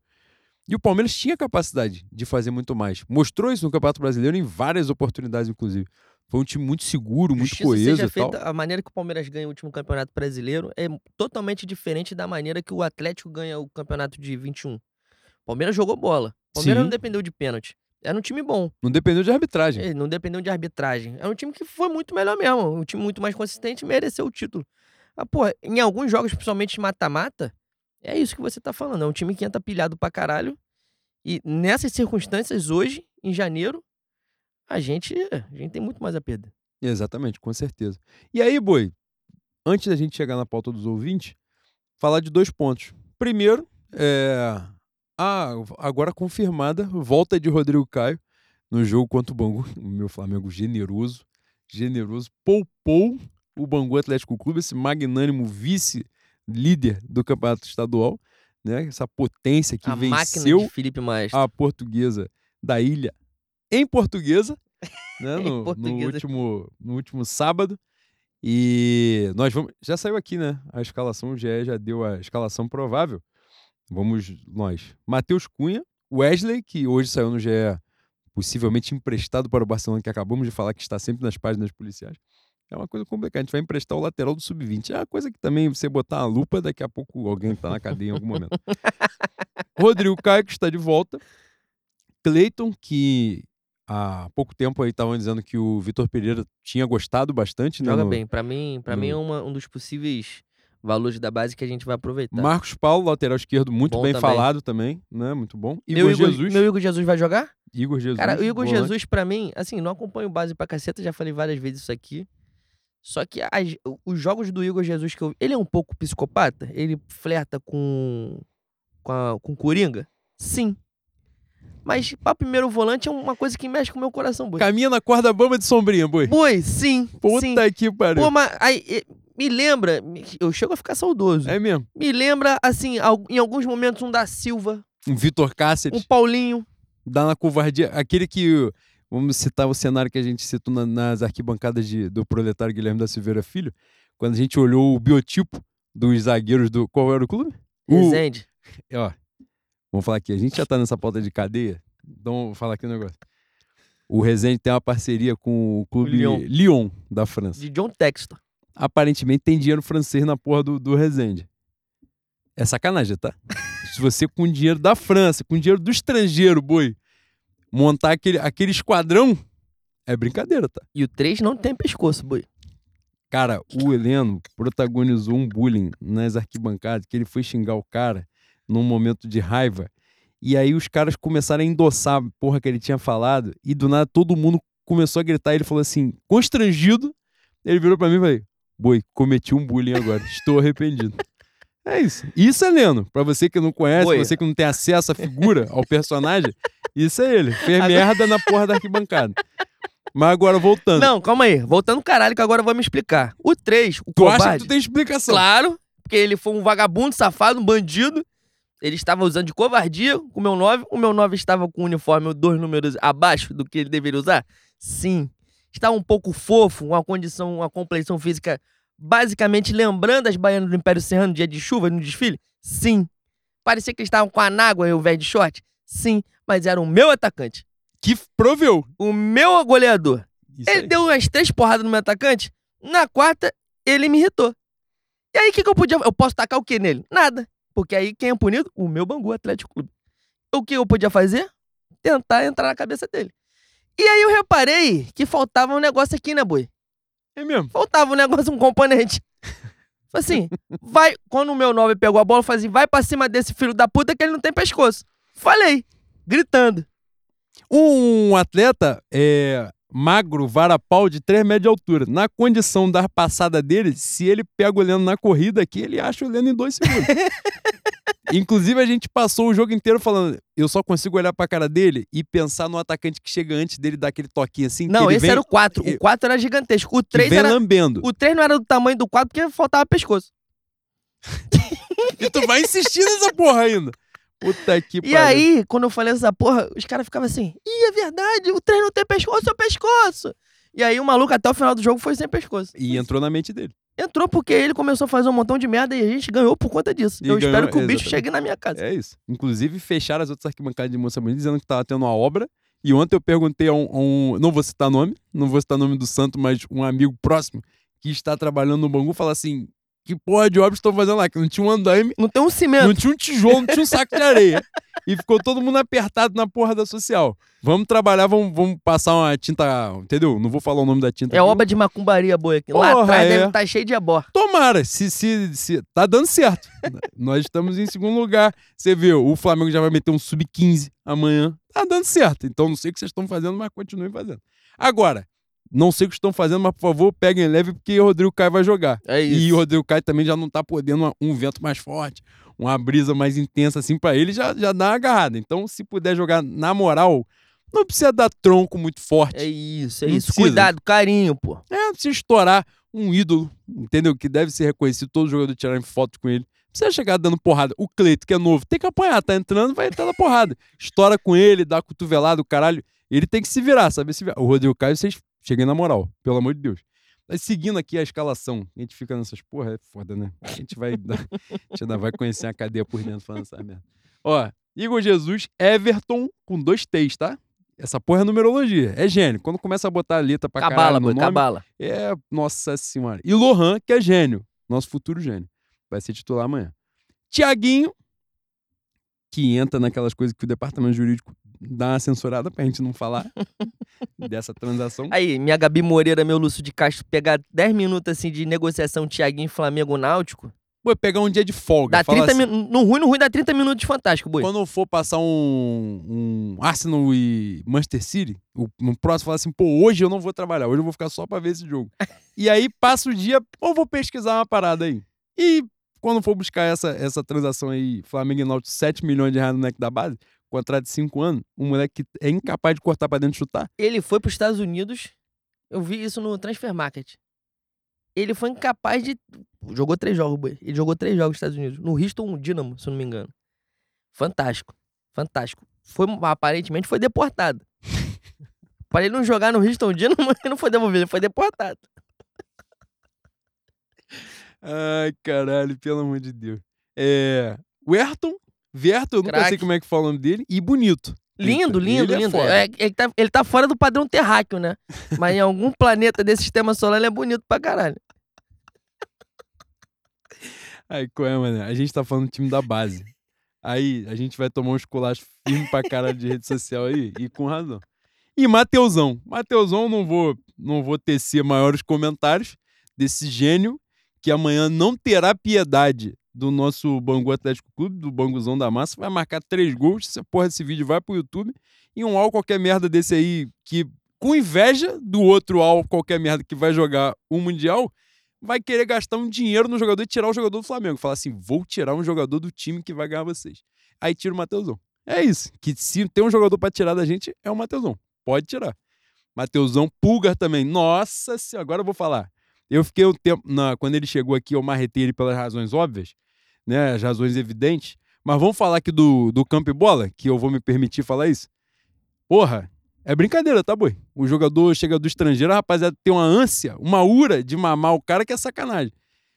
Gênio do passe pro lado. Já falei essa porra O aqui. que ele tomou de massacre do Nova Já Iguaçu foi Já brincadeira. falei essa porra aqui, eu vou repetir pra vocês e eu vou falar até entrar na cabeça de vocês por osmose ou difusão. Caralho! É, me agora fiquei fiquei em dúvida. Mas enfim. Bicho, quando, quando vem um jogador da América Latina, especificamente do Chile, nego fala assim: "Porra, é seleção chilena". Foda-se, eu sou seleção da minha rua, que é o tamanho do Chile. Na bola é do tamanho do Chile. Foda-se que é seleção chilena, irmão. Foda-se, caralho. Tem, porra, 200 mil anos de Chile. Bom, em quantos países Mateuzinho pegava a Copa do Mundo? Pegar aqui a América do No Sul. Chile. Começamos pelo Chile.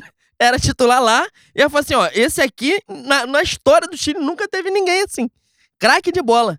Porra, esse maluco que saiu do, do Vasco, Pala, é Palácios, Carlos Palácios. Palácio, palácio. Puta que pariu. tá- Tem que ver como ele tá sendo tratado no Colo-Colo. Os caras não conhecem bola, mano. O futebol lá deve ter outro nome. O esporte é praticado de maneira diferente lá. Vocês não tem que ficar babando chileno, porra. Eu já falei isso. Vocês me irritam. Vocês me irritam. O Chile é tão merda. O Vidal vai fazer 60 anos, ele vai jogar naquela porra, porque ele vai ter vaga. Ele vai ser o Enquanto ele mesmo. não pedir pra sair, vão botar ele. É isso. É a geração de ouro, de diamante, de adamante, sei lá, e vão porra. sugar os caras E vão sugar os caras até o final, pô. Assim, pô, o senhor tem 80 anos, mas o senhor tem condição de respirar e andar ao mesmo tempo, com a bola no seu pé? Joga, por favor. Não, fala, É quem isso. corre é bola. O senhor Porra. tem capacidade. Caralho, que o.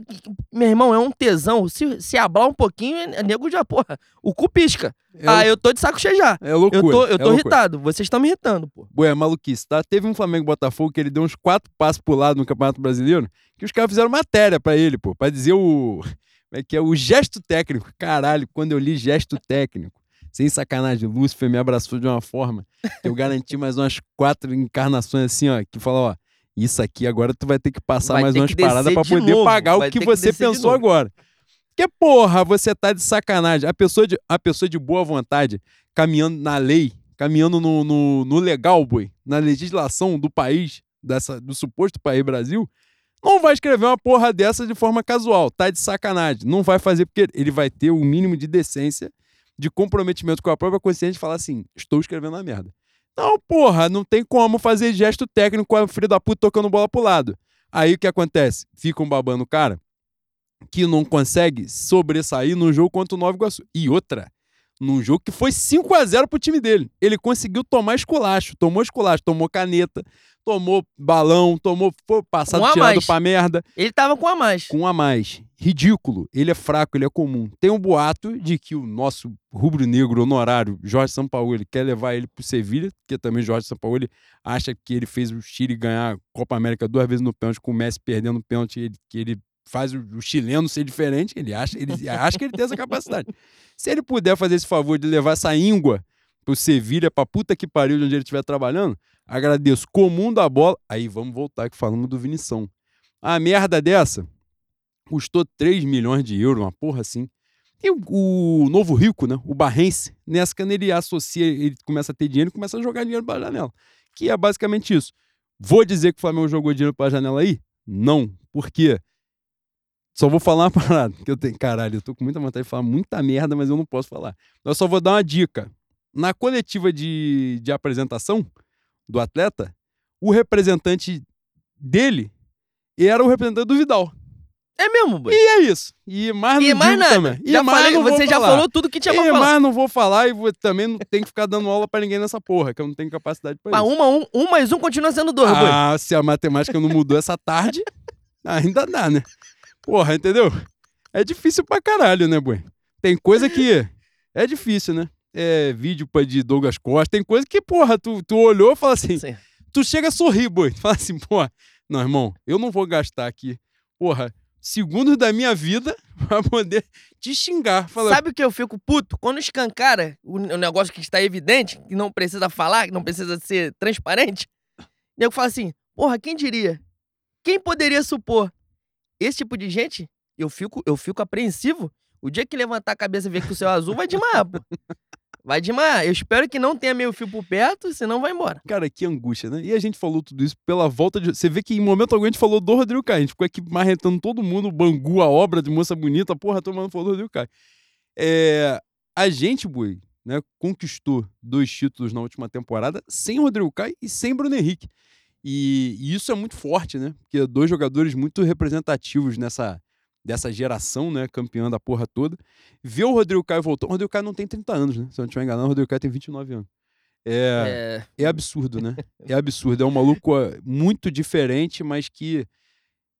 Vamos dizer que teve a carreira abreviada, né? De alguma forma, porque ainda que ele não volte a ter lesões, mas ele já ficou muito tempo É, fora por exatamente. lesão, né? Então, assim, tomara que consiga, né, Boi? Voltar e ter um mínimo de sequência. Tem muito a contribuir, ainda que não seja titular o absoluto. Rodrigo Caio, em plenas condições físicas, ele é tranquilamente top 3 do continente. E, vou além. Não acharia absurdo o Rodrigo Caio, em plenas condições, pegar um- uma seleção brasileira ser jogador de Copa do Mundo. Porque ele é realmente muito acima, mano. Muito acima.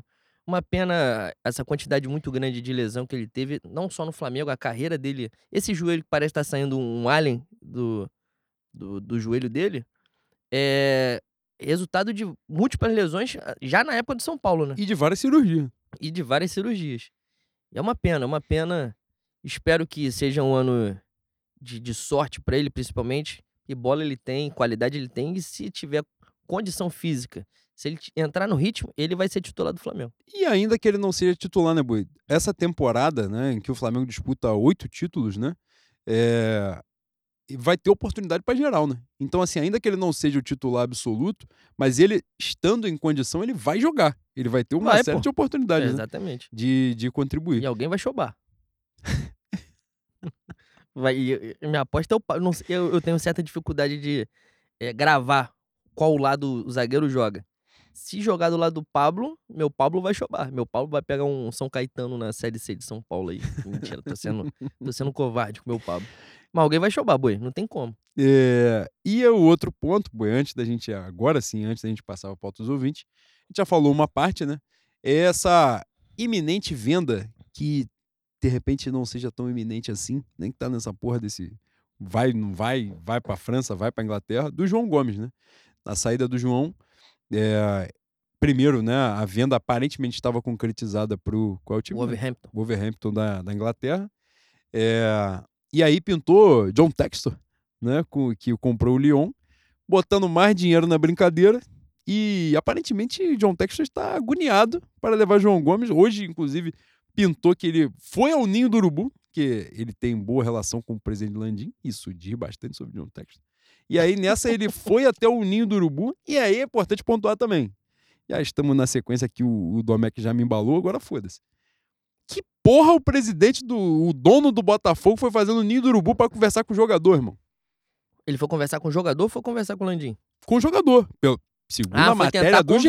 foi tentar É, foi convencer. mostrar o projeto do Lyon Assim, pra porra, convencer o cara. Lyon tem Domecq a dois reais a dose. Mas não Foi tem um, um restaurante na porra do Rio de Janeiro que É, o cara uma, pode é, a- ser um é o maior hotel? bife com batata frita da história da França. Pô, irmão, A sopa de de cebola fantástica. Boi, antes de mais nada, antes, antes do presidente Botafogo estar indo na- no. Estar indo horroroso, perdão. Antes do, do presidente Botafogo ir no Ninho do Urubu e tentar convencer o, o- o jogador a ir pro, pro outro time dele, que ele é, um ele é um presidente, ele é dono de vários times também. Tem uma, uma parada disso aí que me incomoda muito, mas aparentemente no mundo do futebol, foda-se. Os caras não ligam pra isso. Que é uma negociação está encaminhada. A negociação estava encaminhada com o Overhampton. O João Gomes tinha aceitado a proposta, queria jogar a Premier League, que hoje é a maior liga do, do planeta, do mundo. E logo em seguida apareceu uma proposta melhor, financeiramente é melhor, mas acaba virando leilão, pô. Eu não gosto dessa porra. Não acho coisa sujeito homem. Mas aparentemente a lei do sujeito homem não vale pro futebol. E aí, então foda-se, né? Tem outro ponto. Meu João Gomes não quer ir. Fala, viado. Eu tô, tô assim, vai e fala, Não, eu você quer que eu cante Mercedes Sosa aqui? Você quer que, você quer que eu cante um bolero? explane, porra. Porra! Mas é, cara, esse ponto é muito complicado, né? Eu acho assim, é, o, o- a diretoria ela tem que pensar no interesse do clube com certeza. Ver a proposta melhor, a proposta financeira e tal, eu acho isso legítimo, né? Embora eu acho importante, até pela. Mas, mas é quanto mais? Não, Saíram os valores? Acho que 2 milhões de euros a mais. Não, Já isso. dá 2 milhões de euros a mais, dá 300 milhões de reais Exatamente. na cotação de hoje. É, se for botar na balança, aí, por exemplo, a gente estava até conversando isso no bar, né? essa diferença de proposta aí foi quase que o Vasco pagou no Pedro Raul, né? O Vasco. A 777 pagou no Pedro Raul, que hoje estaria no banco no lugar de Mateusão. Quando não jogasse Gabigol e Pedro, Pedro Raul jogaria. Meu Pedro Raul no Flamengo, no ruim, no ruim, 20 gols no ano, boi. É, então assim, é uma. Não dá pra dizer, é só esta merda. Também não, é, também não vamos ficar loucos, não vamos ficar malucos também no que a gente tá falando de futebol. Caralho, pelo amor de Deus. Agora, essa compreensão, a gente tem que ponderar que não é apenas o valor, não é apenas a diferença de grana. Primeiro, o João Gomes, a vontade do João Gomes é importante pra caramba, claro que é importante, não é? é mas são vários aspectos aí, né? A carreira dele é uma merda de Papulion. Todo respeito, é uma merda. Ele não vai ter uma projeção muito grande. Talvez jogue, mas é muito melhor você estar tá no, no, no foco do problema, como dizem os, os antigos, no foco da dengue, no meu Wolverhampton, na Premier League, do que você ficar escondido no Lyon. Pra ser saco de pancada do, do PSG. É, isso aí, sem dúvida, né? É... Não que o Overhampton tenha grande. não seja um saco de pancada é. na League. Não, tenha grandes pretensões no, no, futebol inglês. Exato. Mas pelo menos o mundo vê mais. Mas tem uma questão que, que foi muito levantada na, na, na época da, do Andreas, né? Da possível compra, da desistência, o caralho. Que era essa coisa de, de fechar portas, né? E eu lembro que eu, eu pontuei muito isso, a gente falou aqui no programa, mas eu, eu lembro de falar isso de que a galera superestima também a ética de europeu, né? E, e isso é muito importante. Eu falo assim, porra, estamos fechando as portas agora porque a gente combinou uma porra e depois a gente mudou. É um negócio legal? Não é um negócio legal. Não é uma coisa bacana, justamente não é o que você falou. Combinou, combinou, minha. aceitou essa porra, você achou razoável, né? E é, enfim. Mas também essa acreditar que as portas se fecham no mercado em que vem dinheiro de, de ditador sanguinário, né, vem dinheiro de, porra, lavar de dinheiro da Rússia, de Arábia Saudita, de Estados Unidos, de Inglaterra, da casa do caralho, também é um pouco de, de ilusão, né, boi? De, de beleza, né? De, de, de ver a coisa de uma forma mais magnífica do que ela realmente é. E nesse contexto, eu, eu acredito que tenha pouco impacto, sabe, né, de, de, para o Flamengo no mercado europeu, em negociações de mercado né, com a Europa. Mas é importante demais, né? Ponderar essa coisa que vai além do dinheiro. E tem um outro aspecto que aí não apenas referente à, à venda no sentido de para qual lugar ele vai, mas que o João Gomes, e aí sim eu queria que tu falasse né, como você vê essa situação. Eu acho o João Gomes o cara, primeiro, não só do Flamengo, acho que ele hoje é o jogador de maior capacidade de, mar, de marcação do Brasil, do futebol brasileiro o elenco do Flamengo não é que não tem alguém é, que tem alguém abaixo dele. Nenhum jogador do, dos meias do Flamengo, né, do jogador de meio campo do Flamengo, tem as características que o João Gomes tem. Conversei essa porra com meu pai e meu pai debochou. Porque é uma preocupação minha também. E acho, eu acho uma, é uma reposição difícil, boi. Eu acho uma reposição muito difícil. Não sei, no Brasil era o Danilo, para mim. O André a gente já, já, conversou sobre aqui. O André não tem tanta capacidade de desarme como como o João Gomes, para mim. Não sei os números, os números podem me desmentir. Mas é, para mim, é, é, dentro do, do, jogo do Flamengo, dentro do estilo do Flamengo que gosta de jogar, um primeiro volante como ele é um cara que corre pelos outros, né? E permite que o time jogue com mais liberdade. Não, não sei como a gente vai repor. Para mim, o Igor Jesus pode ser testado nesse, nessa posição aí, enquanto a gente não acha. Thiago Maia, justiça seja feita. E no final do ano, ele já estava fazendo algumas. Não, não funções, né? Que jogava de segundo.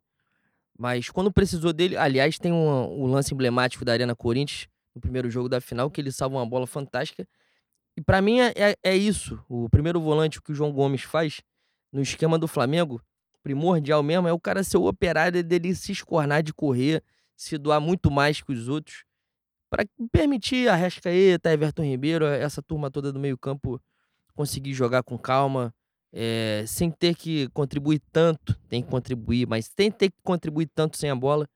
A gente não tem isso no Brasil hoje, não tem um cara que consiga repor a altura do que o João Gomes faz em matéria de desarme. Não sei até onde o, o Thiago consegue cumprir essa função. Espero que com o dinheiro que entre, Já falaram que o dinheiro que entrar, aparentemente o Flamengo vai atrás de um ponta direita, né? É, parece que é um pedido do, Do Vitor. do Vitor. É, ele, ele com certeza já viu é, essa, essa brecha no elenco que, que a gente vai ter com a saída do João. Mas espero que em algum momento, se não for agora, no meio do ano, o Flamengo corra atrás de um primeiro volante. Não, não precisa ser igual, né? Um similar, Bui. Pelo Um- menos com essa característica, né? Exatamente, exatamente. Um cara que seja operário, que corra bastante e consiga ter números bons de desarme, sem dar porrada, sem prejudicar a gente em jogos importantes, sem tomar muito cartão. E aliás, até isso o João conseguiu Dá uma melhorar, melhorada. né? Deu uma melhorada boa. Deu uma melhorada boa. Enfim, pra mim, uma venda muito boa. Um momento certo de venda. O Flamengo precisa vender para fazer é, a máquina continuar rodando. Mas a gente tem uma perda aí que é uma reposição difícil. Acredito no, no Igor Jesus para muito mais para frente, para o futuro, com as mesmas características do João. Espero que o Flamengo prepare ele, mas não, não vai ser usado agora, né? Que o Flamengo em junho, julho vá atrás de, de alguém pela América, pelo, pelo mundo e consiga repor de, de primeiro volante, porque a gente vai precisar. É, eu realmente acredito que o Flamengo não vai em busca de alguém nessa janela agora, né? Porque até para os objetivos, né? Para as coisas que estão postas, primeiro que não daria tempo, né? De alguém chegar e já jogar, né? O Supercopa, Mundial, Recopa, que tá tudo muito perto, né? Então, assim, questão de entrosamento e tal, uma série de coisas, até de janela mesmo. Mas essa questão é, de, de ter o jogador, eu acredito que na próxima janela, que é a janela de final de temporada da Europa, né, seja mais importante, porque aí o Flamengo já estará no momento de mata-mata de Libertadores, fases mais avançadas já de, né, de- do Campeonato Brasileiro, de ponto corrido, né, bem mais à frente, de ter um jogador nessa característica. Vai explorar muito o Thiago Maia com o Gerson. E o meu medo, Boi, aí, só para te passar a palavra, o meu medo é a necessidade de, com o Thiago Maia e Gerson, o Flamengo obrigatoriamente ter a bola sempre, ter o Uhum. controle da bola, porque se perder o controle da bola, vai tomar a bola nas costas. E, e o Flamengo acaba tendo uma obrigação muito grande, né? De domínio mesmo, de, não de domínio, mas de controle do jogo, pelo menos, com a bola no pé. Né? Não sei como é que você vê essa situação aí. Exatamente esse ponto. Mas, eh, falando em reposição, se eu não me engano, é, hoje o, o Rascaeta tá em, em transição para virar, para ganhar a cidadania brasileira, que a gente atingiu o limite máximo de, de estrangeiro com a vinda do Rossi em- no meio do ano. né?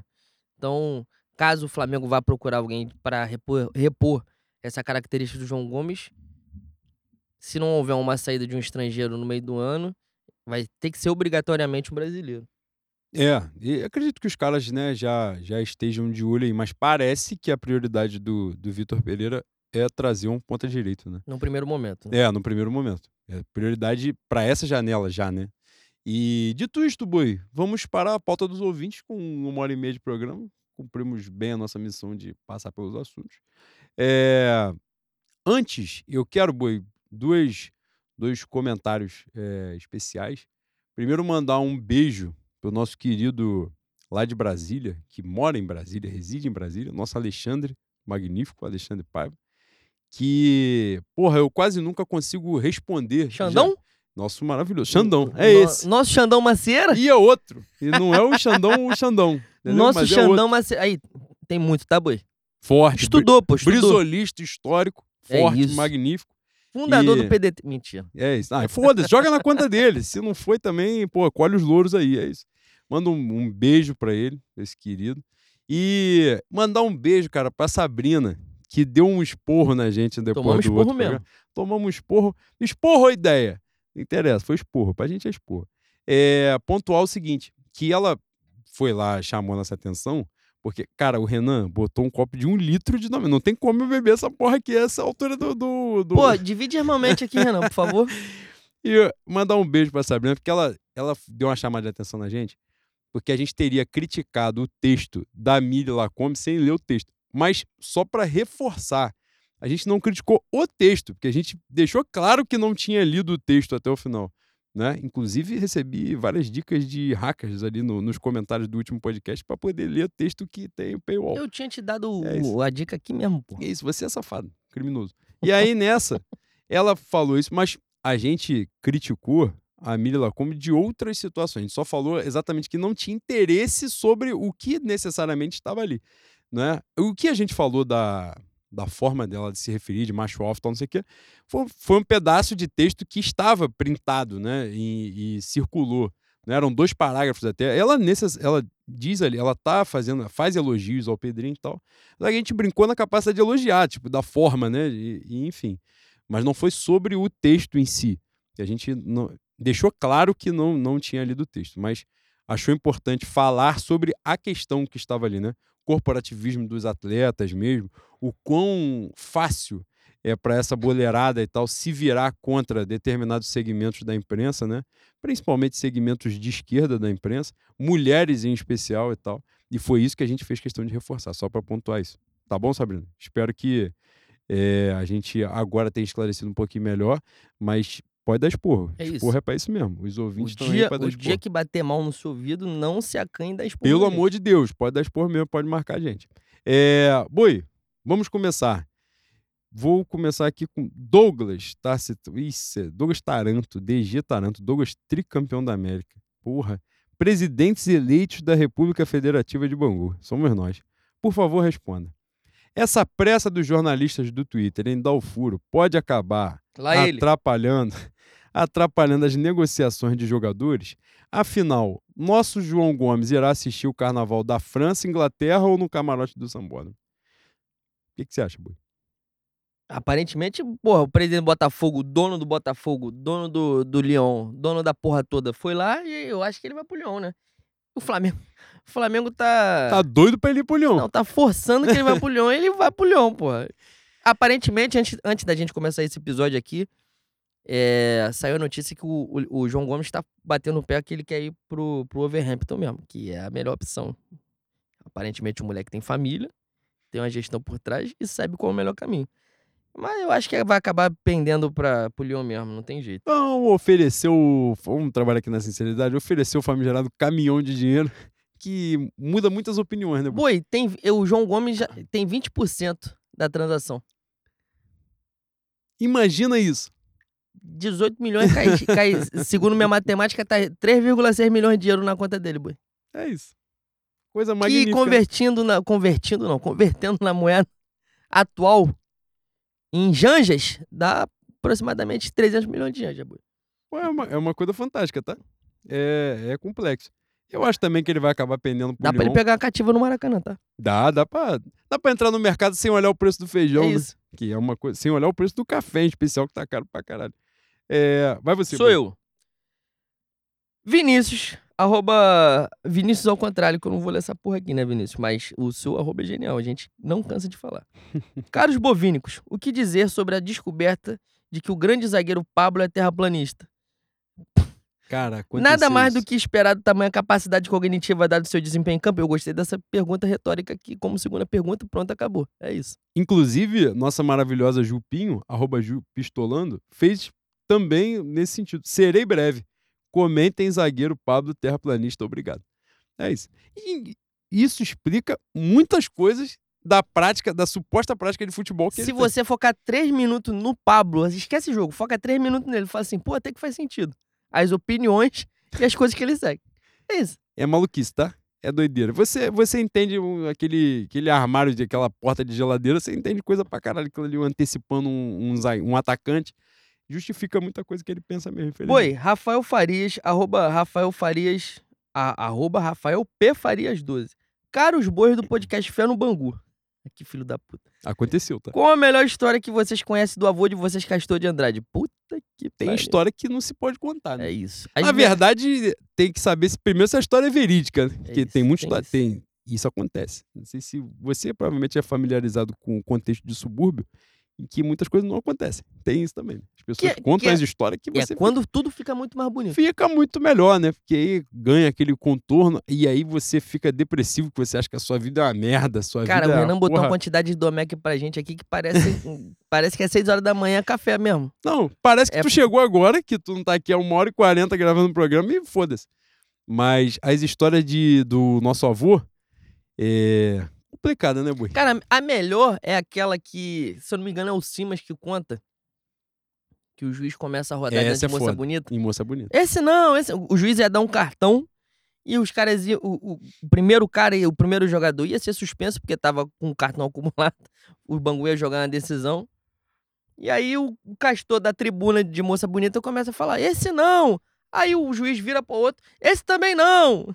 Aí viram pro terceiro: esse muito menos. No quarto fala: dá nele mesmo, é esse mesmo que ele é um merda. Tira ele do jogo. É isso. Essa é a melhor história. E essa é a melhor história que a gente pode contar. E o juiz botou na súmula que acometido por grave labirintite. Exatamente. Porque Né? em Foi- Bangu tem altitude. Vocês não sabem porque pô, a geografia do Brasil tá muito defasada. Em Bangu tem altitude. Então o ar rarefeito, boi, várias vezes aqui, principalmente na época do Castor, dava labirintite. Deu uma complicada na oxigenação do cérebro É do, do isso, é isso, é isso. É, isso é Acontece. Agora, é importante pontuar. Seja lá o que nosso avô tenha feito, fez pouco, porque roubaram o Bangu contra o Curitiba em 85 no Campeonato Brasileiro. O Bangu poderia ter um título e fala assim, porra, o, o bandido Castor, o bandido nosso É avô. isso. Bandido é quem tava lá daquela porra daquele jogo É que deu o título pro É Curitiba. É. Coritiba, que é o grande erro de Nabru. Já deixo claro, já deixo aqui, Porra, expõe- difícil, tá? expõe mesmo. Difícil expõe pra mesmo. caralho. Como você agora é noivo, Cara, dei uma camisa do Bangu pra ela. Ela não, tu depois não veio fez essa porra não. eu fiz, eu fiz logo no início. Já fiz logo pra. Meu bagulho é pra chegar logo junto, passar logo a mensagem. Aí ela foi falar assim: ih, me passei, não sei o que lá, abri um buraco na minha blusa. Ah. Tá desbotando. Hoje, Ai, hoje eu entendo, caralho. tá? Eu entendo. Aí, boi, o dia que casar, morar junto, queima todas as camisas do Eu Curitiba, vítima, vai, tá? ser, vai ser o teu, a, a tua única movimentação de macho tóxico. Não, Essa, isso Queimar as aí camisas do Curitiba. não deu. tem como. E verde e branco só uma cidade. É E- isso. E, olhe lá. E venha com cuidado. No máximo, cautela. É isso. É... TH, arroba THX Oliveira, nosso Thiago maravilhoso. Gostoso. Incrível, fantástico. Meus bovinos favoritos. Mateuzinho deve cancelar a matrícula no cursinho da Agrícola e adiar mais um ano o sonho de ser oficial bombeiro do Rio? Ou prova que Varela bom é só o doutor? O, o doutor Varela que o Thiago tá falando aqui é o presidente do Bangu, que... É, tá bom de, de encontrar outros planetas, né? É, o dia que fizer um cosplay de morcego igual aquele lá em Milão em, em 45, a gente vai fazer um churrasco. Mas É, isso aqui você já foi contemplado. Você vai chegar a esse 1 hora e 42 de, de programa, você vai ficar já extasiado. Eu acho que estão perdendo um pouco a linha, principalmente meu Michel, seu cunhado, o meu Varela. Meu Varela nem jogou. Calma. Dá pra... Aparentemente, meu Vitor Pereira, gênio, tático, estrategista, vai usar os dois em momentos oportunos necessários com a espe- especificidade do jogo. É isso. Pelo amor de. Deus, pare, deixa, deixa o meu Varela jogar. Rafael Oliveira, arroba Rafa Oliveira 7. Tatuados bois. Somos nós. A suposta crise instaurada Aliás, no... você tá com uma belíssima tatuagem. Você né? gostou, boi? Eu espero que o público tenha acesso na foto que foi postada aí, no, no braço direito, nesse braço magnífico que Leandro Lopes tem. Tem agora uma tatuagem no antebraço, né? É coisa belíssima. Boi. Você quer gostou? explicar o, o significado da sua tatuagem para o Caralho, eu não posso explicar não, porque aqui tem obra de bruxaria, né? público? É mesmo? É mesmo. Eu não posso não. Cara, que parada, né? Qual era o, o- a música, cara? Que...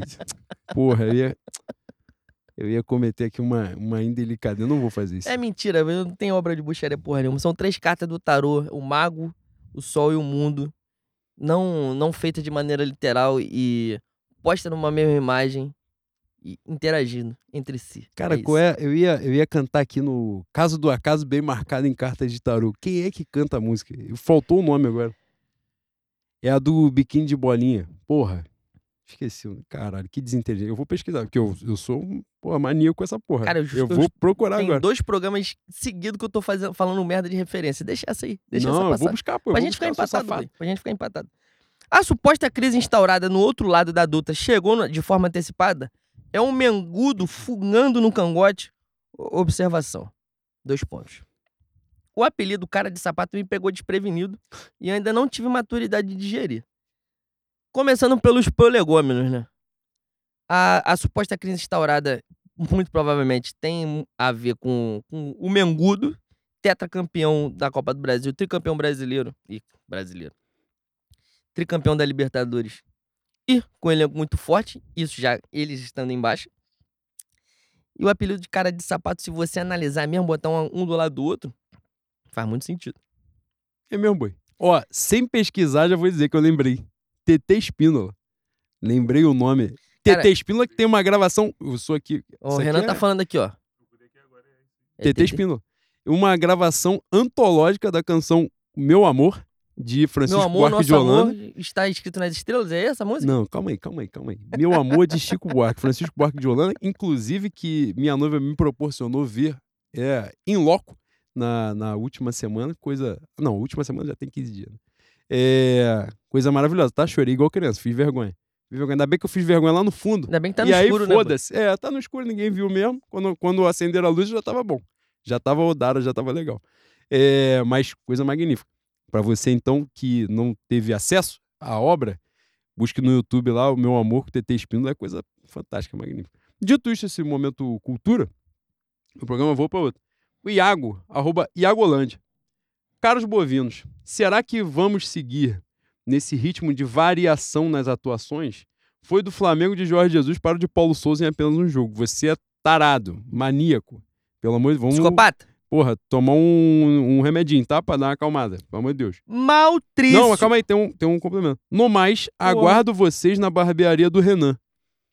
Eu não. Se você, olha só, se você não trabalhar dentro da informação do jornalismo com endereço, vai me aguardar Ele é de sozinho. Bangu, porra. Mas a barbearia do Renan onde? Caralho, quem é Renan? Renan. Renan, tá aqui do estúdio? Renan, Tá Renan, cortando cabelo? Renan, eu estudo meu quartinho, Renan do Taberna. Porra, eu só Fora, conheço, fora esses dois Renan, não tem mais Renan em eu Bangu, só conheço o Renan porque é o lugar que eu bebo. Se puder ter um- uma parada pra cortar cabelo, outro tipo de serviço, eu agradeço. Trabalho com o endereço que a gente faz. Meu Maltrício CRF, arroba malcrf. Pô, Mau- Mau- Maurício, vamos trabalhar uma criatividade pra porra da arroba também, né? Bois, já pararam pra pensar que se o Mundial fosse no Japão, fazendo a rota ali pelo... Cara, você fumou... No ruim, no ruim, você fumou uns dois back pra escrever. Eu nem li tudo, mas você começou mal pra caralho. Eu vou voltar a ler. Bois, já pararam pra pensar que se o Mundial fosse no Japão, fazendo a rota ali pelo Pacífico, o suposto zagueiro Pablo...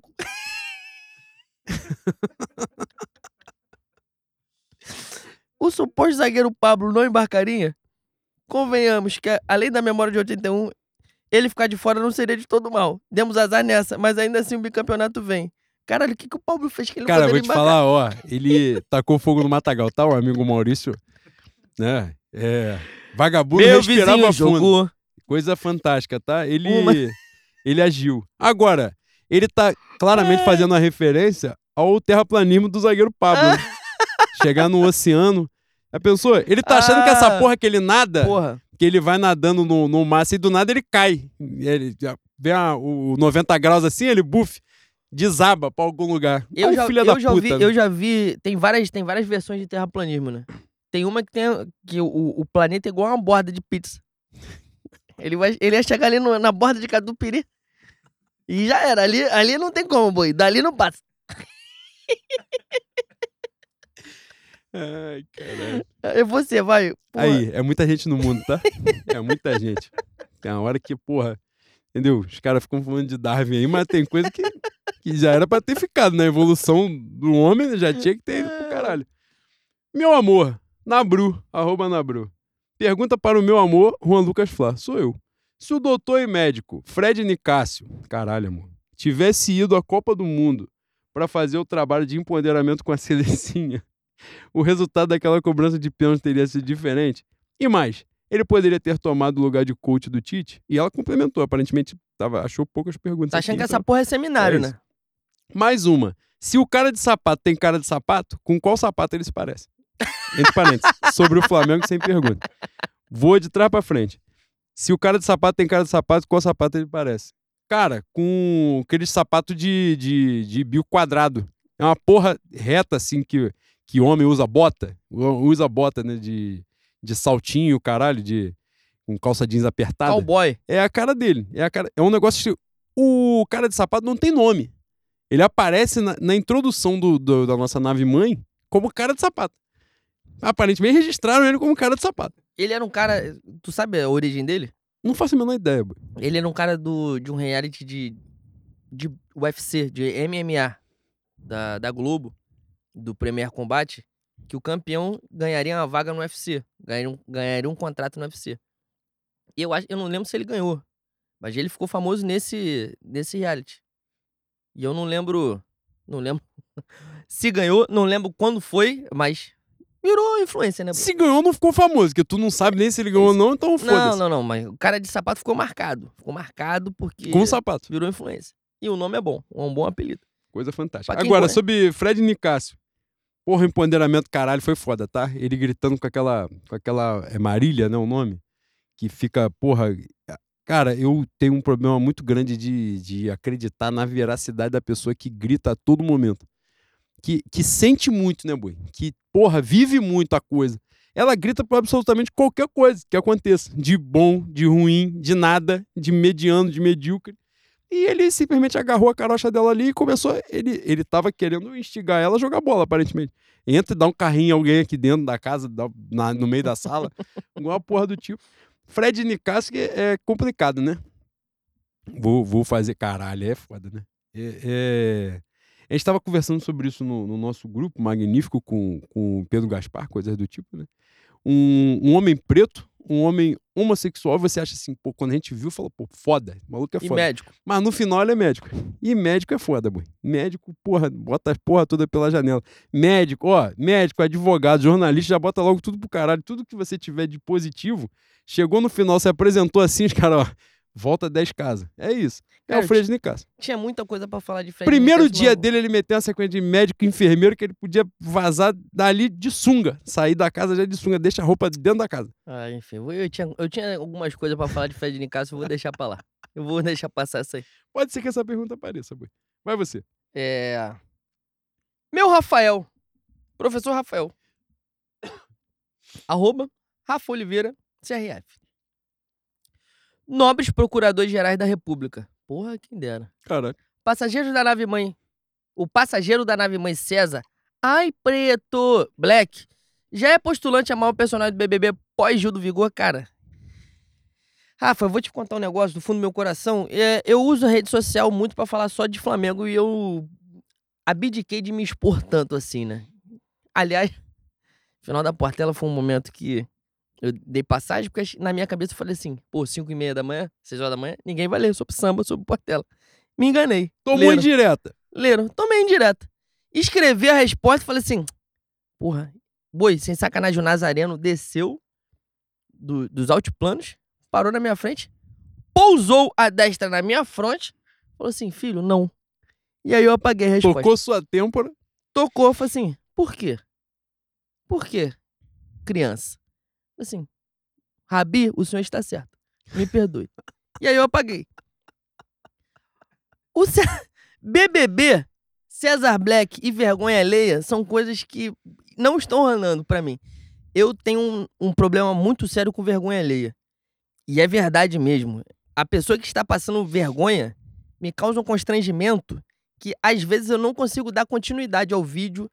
Se eu tiver na presença, eu mudo o foco e eu tenho que levar isso até pra terapia, que está ficando um negócio problemático. Eu deixei de ver o BBB por conta de vergonha alheia. Quando meu Fred Nicasso começou a falar um montão de merda, na apresentação de César Black, ele mostra a tatuagem Ai Preto, eu falei, pô, essa, essa temporada vai ser foda pra mim. Vai ser, vai ser complexo. Pra eu além. Aí minha Bruna Grifal fala que é Flamengo Fluminense. Dois segundos depois surge um boato que, porra, ela namorava alguém da barra. E aí o maluco descobriu traição, tentou se matar, não conseguiu se matar, quebrou a perna. O pai dela veio da casa do caralho e bateu no maluco com a perna quebrada. Eu falei assim, vai ser foda.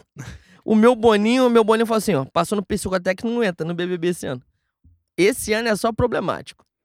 Esse ano eu só quero gente flertando com Coringa. Foi três dias de programa, a mulher cobrou a outra lá que falou assim: pô, você não me ama mais. Três dias. Três dias de programa. Já tinha gente amando e reclamando de quem não tava amando o suficiente. Essa mulher que fala gritando, que... Que está junto com o Fred Nicasso. Pois é, que dupla, né? Puta dupla. que o pariu. Lembra muito a Costa e Cook, boi. Lembra bastante. grande dupla. Grande dupla. Moisés e Irineu. É isso. Caralho. Porra, eu não tenho condição. Eu não tenho condição. Só que eu, eu tenho que com- começar a criar condições porque, em algum momento, na porta dos ouvintes, vão perguntar e eu tenho que me, me informar. Por exemplo, hoje tem jogo da Discord. Um jogo da Discord importante. Aparentemente, o meu, meu Gabriel Flop fez alguma merda. que eu não estou ciente por dentro. Eu também não vi, também não vi. Fez alguma merda, tomou expor do Tadeu. Eu vou ser sincero, Bui, o iníciozinho eu normalmente não vejo. Esse, é, Porque normalmente é uma época que todo mundo se ama pra caralho e é um- e o Então. programa não foi feito pra isso. essa temporada, ela começou diferente exatamente nisso. Porque no, do segundo dia, no terceiro dia, já tava dando merda. Exatamente. E eu senti que eu fiquei pra trás. Eu, eu tô vendo a repercussão na parada que eu falei, aparentemente os caras já começaram a 200 por hora e eu espero que eles É continuem igual assim você até o final. começar Grey's Anatomy hoje. Vai perder, porra, vai tomar spoiler pra caralho. Vai, é, vai. Pra acompanhar vai ser difícil, boi. Pra acompanhar. Ei. Wesley Moreno. É ele que foi homenageado aqui. O meu Will, o Ué? Will Moreno. Bovinos flamigerados. O que estão achando desse começo de trabalho do VP? Lembrando que ele cai em junho e julho. Saudações rubro-negro, fé no mesmo. A gente falou o seu nome no início do programa pra você falar uma porra dessa sacanagem, que o treinador vai cair em junho e julho. Vamos trabalhar dentro do respeito também. Mas Sobre- justiça, justiça seja feita, a gente já falou essa. A gente já fez essa gracinha várias Mas vezes. passou. O É tempo passa. Você tem que mudar. Não pode ter compromisso com erro. Entra uma máquina dessa, um trator, que é o Flamengo de Vitor Pereira, você tem que mudar de opinião. É, começo do trabalho. É, a gente falou bastante sobre isso aqui, né? Aparentemente promissor, né? Para além dos resultados, porque os adversários são fracos mesmo. Mas é, a forma como ele está lidando com a coisa, né? Os, de lidar até com os objetivos, né? Que estão sendo traçados, montagem de elenco e tal, as prioridades, tem, tem sido bacana e, e promissora. É, vai você, boi. Meu urubu corneta, arroba urubu underline. Ih, ele botou a fotinha dele aqui, ó. Calma aí. Cai, meu urubu corneta tem uma cara de professor de matemática fantástica, tá? Manja muito de fórmula de Bhaskara. Eu vou ler aqui a, a- o comentário dele. Olá, do, cara, domecólatras. Somos nós. É verdade. Por incrível que pareça, ah, o Domec ficou escasso, porque vocês não, não abasteceram a gente. Vou repetir o recado, tá? Acabou. Ó. Acabou. É isso. A É isso. gravação tá aí, acabou, acabou. Popai sem, Pronto. Popeye sem espinafre é só. É. Popê. É isso. Olá, Domecólatras. Como há tempos não participo, farei uma pergunta com a razão e zero emoção. Ih, rapaz, dois pontos.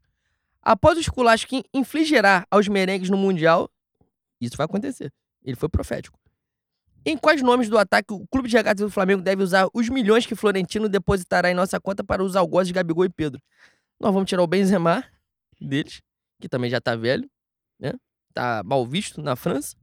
Meu Didier Deschamps fez questão de humilhar o Benzema, que é... O Benzema é o melhor do mundo agora, não é? É o último melhor do mundo. É, é o último.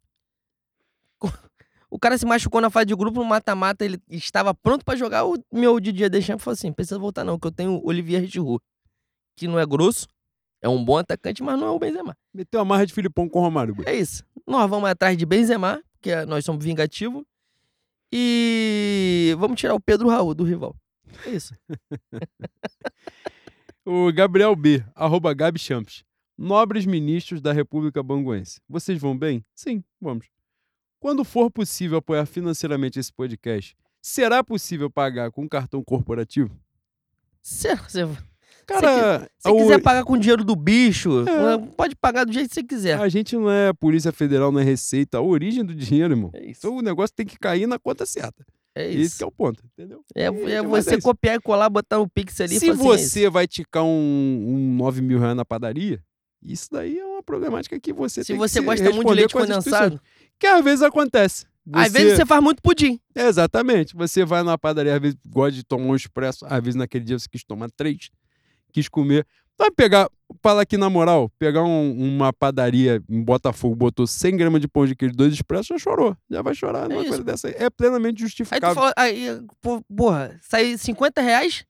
E se você puser mais 3 zero na notinha? É, E a gente resolver isso aí? E se você for todos os dias gastar 9 mil reais na mesma padaria? 9 mil cravado. Tu só come. Porque tu é metódico. É que hábito é um negócio foda, boi. É, você, pra você é se desfazer de hábito é difícil. Você consome os mesmos produtos todos os dias em Ritual, grande quantidade. pô, ritual é um negócio pra ser seguido. É, pô. Você criou, você vai seguir até o Você final. cria o hábito, faz bem a- na sua saúde, você se sente bem assim, então É você faz todo dia.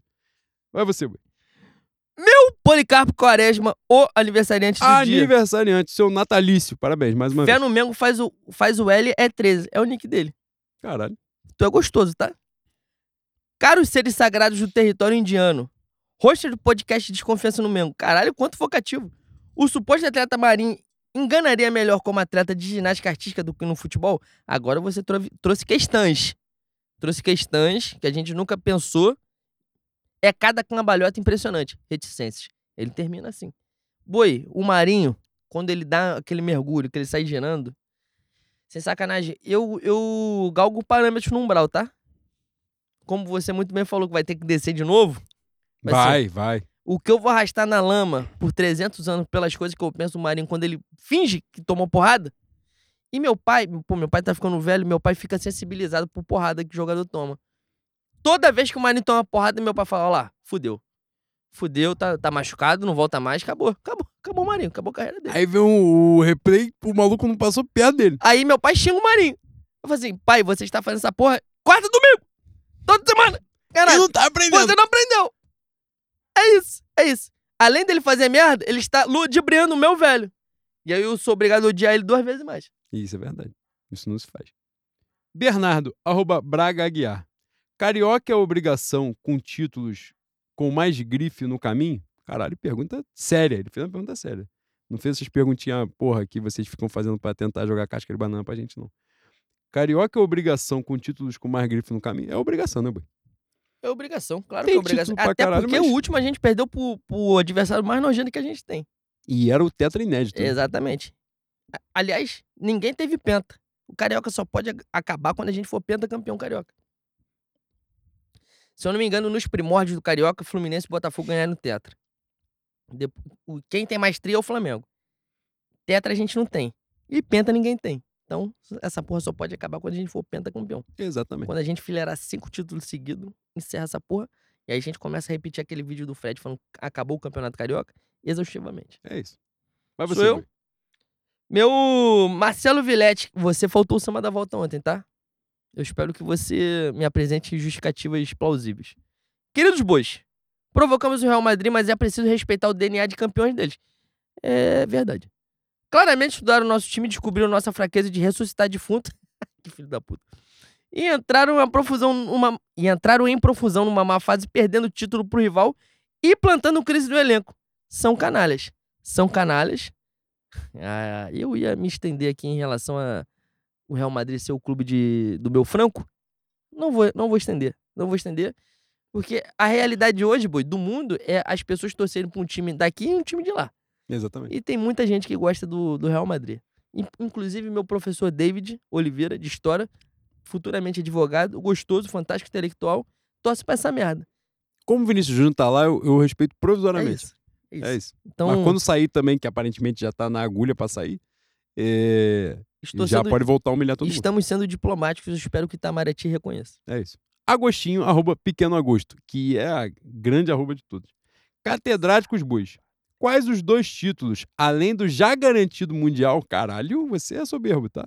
Vocês acham que o Flamengo deve conquistar esse ano?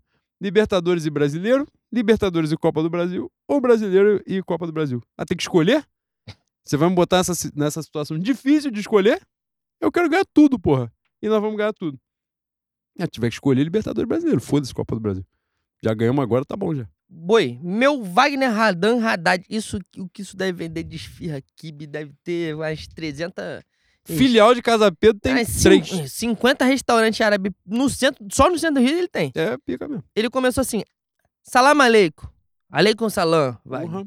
Meus nobres, quais foram as primeiras impressões sobre o BBB? Rela- Relacione favoritos, plantas e aqueles que rodam no primeiro paredão que participarem. É, é questão da UERJ, essa porra? Discursiva? Ó, favoritos, hoje.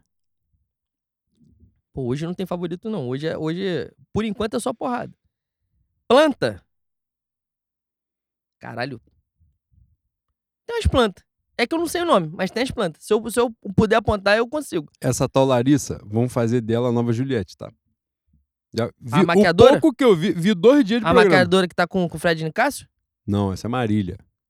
Quem é a Larissa? Larissa é uma que tá no quarto do, do líder, eu acho que ainda tá. Com essa Bruna ah, sim, que a, a, a Bruna botou pra dormir no Que chão. tá no porque- esqueminha do, do Fred. Tá no É, esqueminha do A Fred. Bruna botou pra dormir no chão porque queria dormir com o meu Gabriel Flop. Fantástico. Isso. Ai, mas eu, eu estou cansado de estereótipo Barra da Tijuca, boi. Eu estou cansado. E a última, a- a- a- o último pedido dele, aqueles que rodam no primeiro paredão que participarem. O paredão é, é, é Fred e a dupla. O, o, o outro é? Kay, Kay Alves, minha Kay, Kay Alves e Cowboy. Kay Alves Casal Cowboy. quartel. Meu casal quartel vai rodar muito. Falou que é. Como é que é, boi? Sápio sexual, é isso? Ela é, o, pra quem não sabe, Não praticante. Porra, olha só. A pessoa. Bolsominion convicta vai meter uma dessa. Porra, eu sou atraída por gente inteligente. sápio sexual. Pai, Essa porra não. Vamos trabalhar aqui Pai. na sinceridade. Essa porra não existe. pai, Rocilênio, você que está ouvindo essa porra, vai, vai se perguntar assim: que caralho é sábio sexual? Sábio sexual é a pessoa que se sente atraída pela inteligência do outrem. É isso. Só que essa menina beijou o, o homem mais burro da casa. É isso. A sábio sexualidade dela durou 24 horas, no programa, 48 no máximo. É isso. Nem 72. Se apaixonou. Puta que. Ó. Ó. O Renan acabou de falar que ela, a Kay Alves disse que ela. Ela falou do, do meu cowboy. Nunca imaginou encontrar um homem desse nesse lugar. Boi, sem sacanagem. Eu não aguento mais viver. Eu não aguento mais viver. Não aguento mais viver. A rua, a rua cansa a gente. Isso aí é uma constância tão absurda é que as pessoas não, não, estão, não estão notando. Eu também não sou extraordinário. Eu também sou fantástico, não. Mas se você tiver dois palitos de atenção, você vai ver que isso aí é um padrão. É um padrão. muito, muito, muito, muito. Isso aí é doideira, boi. Isso aí, inclusive, falou em padrão, caralho, lembrei, sabe do que, mano? E eu, não, eu tava aqui olhando as perguntas, não fizeram pergunta interferência estética na boca de Bruna Grifal. Foi isso que você lembrou. Porra, Um preenchimento labial que foi. angustiante, tá? Galera tem a dificuldade também, pô, bota no- numa prateleira, às vezes, umas coisas que, né, infelizmente, vocês estão tendo um contato difícil com a, com a matéria. Mas eu não vi aqui pergunta sobre, mas você falou de padrão, lembrei de Casamento às Cegas, que eu vi ontem o último episódio, que estava faltando. Os dois últimos, que eram exatamente os episódios dos casamentos. Saber quem casou quem não casou. Difícil pra caralho, tá, boi? Muito difícil esse programa, essa edição. Foi, foi foda, foi um negócio torturante. Foi uma merda, A primeira já foi complicada pra caceta. mas foi, foi foda esse programa. Esse casamento é cega Brasil, né? Brasil, Brasil. O, o, o rapaz quis casar com a menina, depois que viu a menina. Teve isso quis também. descasar. Exatamente. Um, aí ele meteu um discurso que. Caralho. Ele meteu um discurso que era muito sentimento pra ele. Que ela era uma pessoa muito forte. Muita energia muito forte. Aí, Esotérico, Aí ele, o que, que o é filho da esotérico. puta fez? O filho da puta, depois, quando foi divulgado, ele estava namorando a mulher que ele tinha recusado antes, porque a mulher era louca, maluca, total. Porra, eu odeio falar isso de, de mulher maluca, mas aquele ser humano, ela era muito doida, porra. A mulher com dois dias de programa saiu do programa porque ela disse que estava se sentindo clausurada no programa. Só que o programa é pra isso mesmo, caralho. Ela entrou no programa e começou. E ela pediu pro cara, falou assim: você não tá em dúvida entre duas pessoas? Então você me escolhe logo que a gente vai sair daqui, a gente vai viver o mundo, vai fugir, vai fazer o caralho a quatro. Falou, você é uma porra insana. E na hora, uma pessoa com a parede na frente percebeu que o outro ser humano era insano, caralho. Falou assim: ah, não, não dá, não tem como. Uma porra dessa pra você ter que dormir com a faca abaixo do travesseiro, que você não sabe o que pode acontecer de, de madrugada. Entendeu? Tu pode acordar com, com um banho de água quente em qualquer momento. É uma porra insana, fora da casinha. E aí, pô, o cara teve contato com a, com a outra mulher, que era foda, que era mulher maneira, chegou lá. E aí, vou pegar um. Agora, agora foda-se, já comecei e vou entrar. A galera meteu um discurso correto da parada, não é? Primeiro que é a lógica do programa, casamento às cegas. E as pessoas não estão dispostas a duas coisas. Uma não vê a pessoa e a outra não casar. Então, caralho, por que, que vai o programa? Né? O cara chega no final e fala assim: não estou pronto pra casar. Então, por que caralho você entrou num programa que se chama Casamento às Cegas? É difícil, é complicado pra caralho. E o outro que é às cegas, aí quando vê, faz, ah, não quero. Então, se você está condicionado pra ir às cegas, você tem que estar preparado pro programa. Mas enfim, Cara, eu vi o primeiro. Eu... Perdão, termina. só pra conclua. finalizar o raciocínio. No estereótipo da mulher, e no português, claro, que era uma mulher gorda, e ela fez questão de frisar isso em vários momentos, ela disse isso de tudo que ela passou. Não imagino o quanto ela, ela sofreu com isso. E disse, né, de todas essas situações que chegava na hora da bola dividida mesmo, isso acontecia. Mas eu vi uma, uma quantidade de textão, de falas e o caralho, que no final das contas, boi, A rapaziada mete um textão, mas chega na hora mesmo, é padrão também que Hum. vai, né? Na dividida? Entendeu? É a galera vai, condena a escolha do, do padrão, mas chega na hora, na prática, escolhe o padrão também. Então, assim, maneiro pra. Rede social tem essa porra, né? Maneiro pra caralho tu falar, tu escrever pra cacete e tal, mas a prática da coisa também fica devendo um bocadinho. Eu vi, o, o- eu vi a primeira edição do Casamento da SH Brasil e eu tenho, eu tenho um mau hábito de olhar os padrões. Não padrão estético. Padrão de movimentação da humanidade mesmo. E em outras coisas. A primeira edição já me deu uma agoniada. Tinha uma psicóloga que ela era totalmente fora da casinha. E tinha um, um maluco também que era muito perturbado vai me agoniando algumas coisas, alguns pontos que as pessoas vão falando, vão deixando claro que fala assim, pô, isso aqui, no ruim, no ruim, você tem que estar atento. E não, ninguém nota. Parte de um princípio que o- a, a- ideia do programa já é problemática pra caralho, né, boi?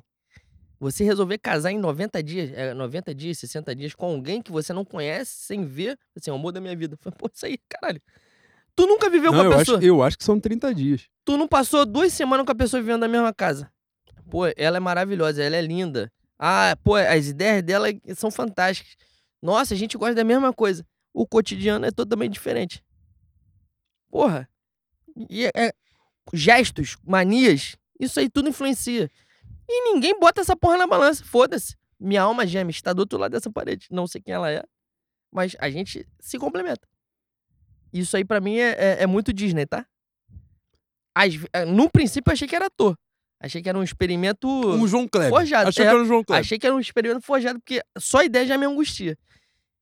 A primeira temporada pra mim já foi bom de vergonha ali. Eu superei, eu cheguei ao final, eu sou um campeão. A segunda, não vi. Quando começou a pipocar coisa pra mim na, na tela, eu falei assim: eu não tenho condição espiritual, mental e física de ver essa porra. Eu vou adoecer. E aí eu larguei mão. Não vi. Cara, teve um maluco que basicamente, pô, não, a gente já tá se estendendo aqui pra caralho. Ah, um ponto importante aí. Primeiro, a ideia do programa é totoca, é totoca pra caceta. Mas é a ideia do programa. As pessoas já sabem qual é a ideia do programa. Então, caralho, em tese, você tem que estar ali é, em comunhão com a ideia do programa. Porra, se você não está afim com isso, então, caralho, não é pra estar lá. É isso. É no, ruim, importante. no, ruim, no ruim, no ruim, você já, já tem que entrar ciente. Tu leu o contrato, que tu assinou o contrato. Tu não de bucha. Tem que ler a porra do contrato, já tem uma edição, você tem condição de ver a porra da edição antes de entrar, e é isso. É complicado pra caceta. Mas a gente já se estendeu no casamento das cegas. Depois, quando vocês fizerem novas perguntas, que agora mais gente, eu, você vê, eu sou magnânimo e eu não dei o spoiler de quem casou e quem não casou, você já deve ter visto pelo Twitter, mas Tu agora deu um vocês. spoiler sim. Vou dar tempo. Tu deu um spoiler sim. Não, mas Deu, esse aí foi antes, pô. Esse maluco aí foi antes. Ele, ele nem vai pra essa, pra essa parte aí. É... No próximo programa, se vocês fizerem pergunta, a gente se aprofunda e, e fala. Boi, reta final, três pra mim, três pra você. Começo eu. Gabriel Tri de Sudamérica. Caralho, bilíngue. Arroba Gabriel Trade. É isso? Trade, trade, foda-se, enfim. Explica isso também, que toda vez eu me confundo na hora de ler a arroba. Eu acho que é trad. É isso. Caros doutores bovinos, somos nós. Já podemos largar definitivamente a mão do menor dos Mários e do suposto jogador de seleção sem bolinha? Aí você é maldozinho pra caralho, tá? PS. Torcendo para que no Brasil de Luiz Inácio, o Lessa abra uma filial que atenda a região centro-sul carioca. Saudações rubro-negras. De trás pra frente. O Lessa, a minha torcida é para que ele expanda e a gente em algum momento possa ganhar dinheiro com ele também, que é importante, que ele é um tesouro maravilhoso. Agora, já podemos largar definitivamente a mão do menor dos mares e do suposto jogador de seleção sem bolinha? Eu acho que você botou no mesmo saco coisas que são completamente diferentes. O Marinho não tem condição. Marinho, possível. Cebolinha, acho que ainda vai agregar bastante. E o Vitor Pereira na coletiva pós desse jogo agora aí, Nova Iguaçu, ele fala também do que a gente já falou aqui, do um contra um, da capacidade que o Cebolinha tem de um contra um, de corte pro meio e tal, de querer explorar isso melhor nele, né? Que ele se sinta mais confortável para poder usar isso nos, nos jogos. Eu não achei ele mal, não. Nesse último jogo agora que ele entrou, achei que até que ele contribuiu bem. Ele acho que começa como titular, né? Se não estiver enganado no, no jogo Nova Iguaçu.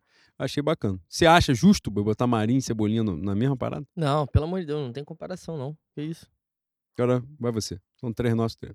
É... Em ritmo de férias, sem estar. Calma aí. Sem estar 100% de férias, a roupa... Luiz Felipe Pior, tu já leu? Não. O que os nove bacharéis acham da atual pataquada de um político ter a nova camisa e divulgar, e divulgar a fonte usada antes dela ficar disponível para venda. Antes de ficar disponível para venda, barra, rolar a devida ação de marketing para lançar. O Flamengo é viciado em errar nos acenos que faz para a política. Vale tudo para eles, né? E aí ele botou um complemento aqui embaixo. Importante dizer, sou de esquerda, fiz o L, carrego a estrela, mas os caras demonstram ter nenhum apego à grandeza do Flamengo para qualquer aceno para quem tiver mais influência que eles.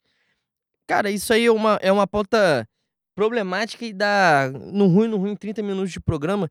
Eu espero que, aliás, Boi, já deixa aí para a próxima pauta, porque eu acho que é uma coisa que a gente tem que conversar e, e abordar de uma maneira muito mais séria. Mas a grande questão em relação a isso é que o aceno que você deixou claro aqui sempre foi uma movimentação da diretoria do Flamengo, né? Se eu não me engano, no último episódio eu falei sobre. O Flamengo teve um cara durante o bolsonarismo vigente, não mais, graças a Deus. Tinha um cara remunerado pelo clube, que a gente não sabe qual era a função dele, que a função dele era. A, a função dele é denominada dentro Relação do clube. Né? né? É, em relação institucional. Mas a função dele dentro do clube era fazer a ponte política com o bolsonarismo para beneficiar o, o Flamengo. E, assim, cansamos de marretar aqui a aproximação com, com a van, com lideranças bolsonaristas, lideranças bolsonaristas que estiveram no gramado do Maracanã para levantar troféu, para comemorar o título, para tirar foto. E eu acredito que no, nesse governo de esquerda, do Lula, que a gente apoiou, nós fizemos campanha em certo ponto, vão fazer também. E para mim é assim, uma coisa, uma coisa é, é o Flamengo é, fazer a sala, sacou? É? é legítimo. Acho importante. Outra coisa é esse, esse tipo de relação que o Flamengo, é, que essa diretoria tenta impor. E eu sou contra, seja de direita, seja de esquerda. Eu acho que um, um bom ponto também para a gente fazer um comparativo, a questão do Stuart, Stuart Anjo. Quando o Flamengo da gente, a qual eu não faço parte, resolveu fazer a, a homenagem, teve nota do clube falando que o clube era político. E durante a gestão Landim, a gente viu que o clube é bastante político. Pode-se pode -se dizer que o Flamengo não tem um direcionamento. O Flamengo é quem está no poder. Beleza. Mas não é apolítico. E. Enfim, isso é um outro ponto. Para mim. Para mim é, é uma discussão muito mais séria, muito mais profunda. Nós já estamos nos finalmente, nós já tomamos alguns domex, não vamos, não vamos nos estender.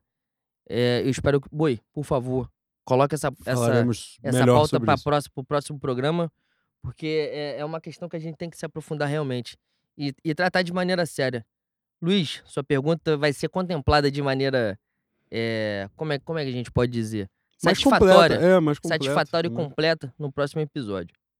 Mas só pontuar, né? Se você deu o gancho aí, eu vou reforçar no próximo programa. O Flamengo da gente, né, o coletivo o citou, eu faço parte, e está rolando uma campanha de arrecadação de fundos para justamente né, o, o, memorial do Stuart Anjo. Exatamente por isso que, né? Então, quem puder ir lá no Instagram, no, no Twitter, buscar a página do coletivo, vão estar tá lá as informações todas direitinhas da campanha. Muito importante, muito bacana. É a história do Flamengo, né? Que, que a gente precisa preservar, precisa respeitar e manter. Essa é a nossa missão. Né? E a nossa luta diária passa por isso. Por um Flamengo maior, né? mais popular, democrático, inclusivo. Nossa busca é essa. E só pontuando aí para pegar esse gancho, como ele falou, concordo com a crítica, e não é de dois ladismos, não, que é importante dizer. Né? É, o nem direita nem esquerda é correto, não, não dá para dizer nem Bolsonaro nem Lula, porque o Bolsonaro é um fascista, genocida, é, é outra prateleira, né? É outra coisa. Inclusive, a gente está diante, né, de, e hora de falar sério, de um genocídio indígena mesmo, né? De todas as evidências descobertas. E aí não tem muito mistério, né? É, é só aguardar a coisa acontecer, cobrar para que aconteça, né? Fundamental. Mas essas relações, parece que o André Sicilianos disse que eu vi rapidamente, assim, antes de chegar ao estúdio, que ele disse que não foi a diretoria que deu, que foi alguma coisa de fora. Independente do que seja. Quem foi alguém essa... de fora que tem acesso a uma Pô, camisa exatamente. que não está nem à venda. Quem tem, quem tem acesso a uma camisa que não está à venda, que não é da diretoria? Exato. Pô, então, de Deus, assim, é, uma, é um, um movimento horrível né, de, de, de busca. Isso não é relação institucional. Isso porque você, por exemplo, está furando uma estratégia de marketing do clube, uma coisa que o clube pode explorar.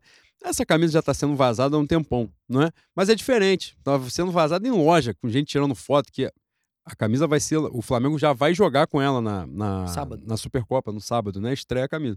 Então é normal que nesse processo que a camisa estará à venda muito em breve, né? já, já nesse final de semana, que alguém, obviamente, vai pegar e um filho da puta vai tirar a foto e vai divulgar. Isso faz parte. Agora, nesse caso, porra, com personalização, com foto, é óbvio que quem vai dar a camisa pro presidente da LED, o cara vai postar, porra, nem é mais presidente da LED, né? Que não é mais deputado. Mas pro cara que foi presidente da LED por tanto tempo, vai dar foto para ele num gabinete, ele vai tirar foto e vai postar, porra, é evidente, é, é, claro. Então, assim, é um absurdo. Isso não é relação institucional, é importante pontuar. Né? Ali, o que está se fazendo é busca de interesse pessoal mesmo, isso é evidente. Né? Não, não tem muito como mudar essa narrativa. E sou eu? É. Faltam duas para mim duas para você. The Fresh Prince, 81 19 22, arroba Rusbeb 1987. Bacharéis magnânimos do saber rubro-negro. Somos nós. Com a saída do Louro José de Brusque da manga de nossas camisas, urge a necessidade de voltarmos à parceria com a ilustre Universidade do Brasil, a fim de mandar grandes craques como Mateusão para o ensino superior? Cara, eu não vou fazer propaganda Maldade, tá? para a Universidade do Brasil, mas se puder, uma instituição de ensino é, está ali para a gente poder prover, né? em algumas situações o atleta pode fazer uma belíssima carreira dentro da engenharia, né? No direito não, que é a carreira, porra, saturada, pelo amor de Deus, não, não aconselho ninguém, recomendo ninguém fazer uma porra dessa. Mas puder buscar um, uma licenciatura, entendeu? Vai dar aula, um, porra, sei lá, um bacharelado em alguma coisa que seja interessante, vai fazer ciências sociais, ciência política, mas realmente tem coisa que a prática ali do pé bola fica difícil pra caralho. Mas eu tô falando isso, quando o programa for lançado, vocês já vão ter contato com o grande desempenho que ele terá no duelo Flamengo-Bangu e já passou Supercopa já está viajando para a Arábia Saudita. É isso, vai Tomara. ser feliz. Graciano, entre, a, entre parênteses, Jimmy, arroba, Graciano Codes. Honoráveis mamíferos do gênero boi de espécie, vírgula, Taurus. Tô otimista pra caralho. Eu também. Gabriel Barbosa disse que esse será o melhor ano da sua vida. Quanto de algo vou precisar ingerir quando a gente tomar o vexame na semifinal do Mundial? Cara, olha só. Cada Diz que ele tá otimista. Puta que o pariu. Meu, Graciano, cada fígado é uma casa, é um templo de Deus, né? E cada templo de Deus tem as suas peculiaridades. Você sabe até onde você pode ir. Caralho, você é sacerdote? Ai, caramba, eu tô coach. Hoje é eu tô coach, boy. Tá fantástico. É, sou eu? Minha última, então. 1281, arroba 1281. Faltou uma criatividade também, né? Na, na sua pessoa. Vamos no próximo programa mudar essa arroba ou essa introdução aí. Peço encarecidamente que comentem sobre o encontro de MC Creu com Michael Jackson. Cara, na moral. Aí, eu tive contato com essa porra hoje de manhã e eu, infelizmente, eu tive contato na postagem do, do nosso maravilhoso Vitor Cachoeira, que teve, a, que teve a infelicidade de retweetar esta porra e botar na minha timeline, e eu vi. E eu simplesmente entrei em colapso mental. O meu tic-tac foi entrar em choque. E eu fiquei rindo pra caralho, porque não era só questão de ser um mitômano, igual o Naldo Bene, contando que LeBron disse que não tinha o tênis, LeBron, que, que manda fazer tênis na Nike, não tinha o tênis que Naldo Bene estava usando. Primeiro que LeBron reconheceu o Naldo Bene, que já é uma foda. O segundo é ele não ter o tênis que o Naldo Bene estava usando. Mas não era só o, o fato de ele ser mitômano. A, a chave do vídeo é que ele tenta encenar, reproduzir o diálogo com o Michael Jackson. E como é que foi, boy? Reproduz pra Não mim. tem como, cara. Foi não tem como. Ele fala, Michael! Caralho. Caralho, ele falou. Primeiro, porra, olha só. Nós estamos falando aqui de uma coisa Naldo Bene, LeBron James. Já é foda. Já, já não tem, já não dá. Não dá. Se tiver porra, um raciocínio aqui minimamente razoável, não, não tem condição. Aí você transporta isso para uma realidade MC Khan e Michael Jackson. Caralho. Não dá, boi. Me pegou no início do discurso e falou assim: nós estávamos num lugar de Megastar. Eu de Megastar, ele de Megastar. Mas assim, é isso. Pra te amar. Caralho, ele... desenhei. Cara, não, não, não. A reprodução, é isso, a reprodução é de, de Creu e Michael é, é, sacanagem. É sacanagem. Você tem que ver. tem que buscar, tem que ter contato com esse, com esse vídeo, com essa obra artística que está disponível na internet hoje. Que pelo menos viralizou hoje. Essa porra deve ser antiga. Né? O meu Naldo Bene abriu um, né? Abriu um portal desgraçado. Cara, a história é tão merda. Ser, vai, pra fechar vai ser complicado. A história é tão merda que o cara já abre assim. Não, inclusive meu filho pediu pra contar, porque quando eu conto as pessoas acham que é mentira. Começou bem. Boa Por introdução. Será? Boa introdução. Por que acham? Porra. Maníaco. Boi, vou ler duas. Osiana, CR, CRF, Clube de Regata Flamengo 14, três títulos. Arroba Osiana. Caros bovinos eloquentes. Quem deve ser o lateral direito titular na opinião de vocês? Liro Matheus ou versão Shopee do Valverde? Maldosa, tá? Versão Caralho. Shopee do Valverde é maldosa. Pegou, é verdade mesmo. Tem fundamento. Isso aí só um ano, Rosiana. Ou Osiana, não sei. Isso aí só durante um ano.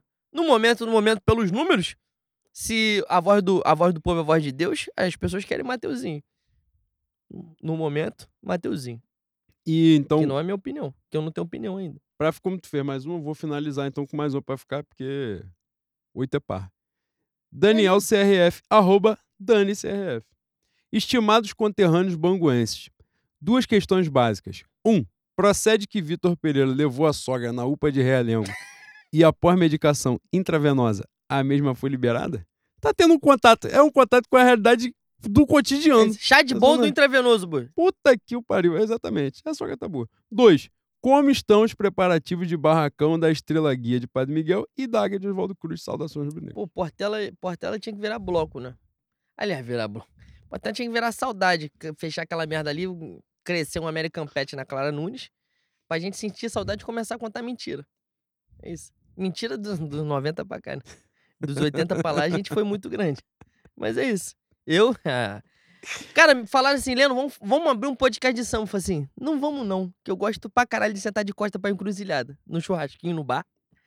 Não vamos não, porque se eu fizer com samba o que eu faço com o Flamengo, no ruim, no, oh, boi.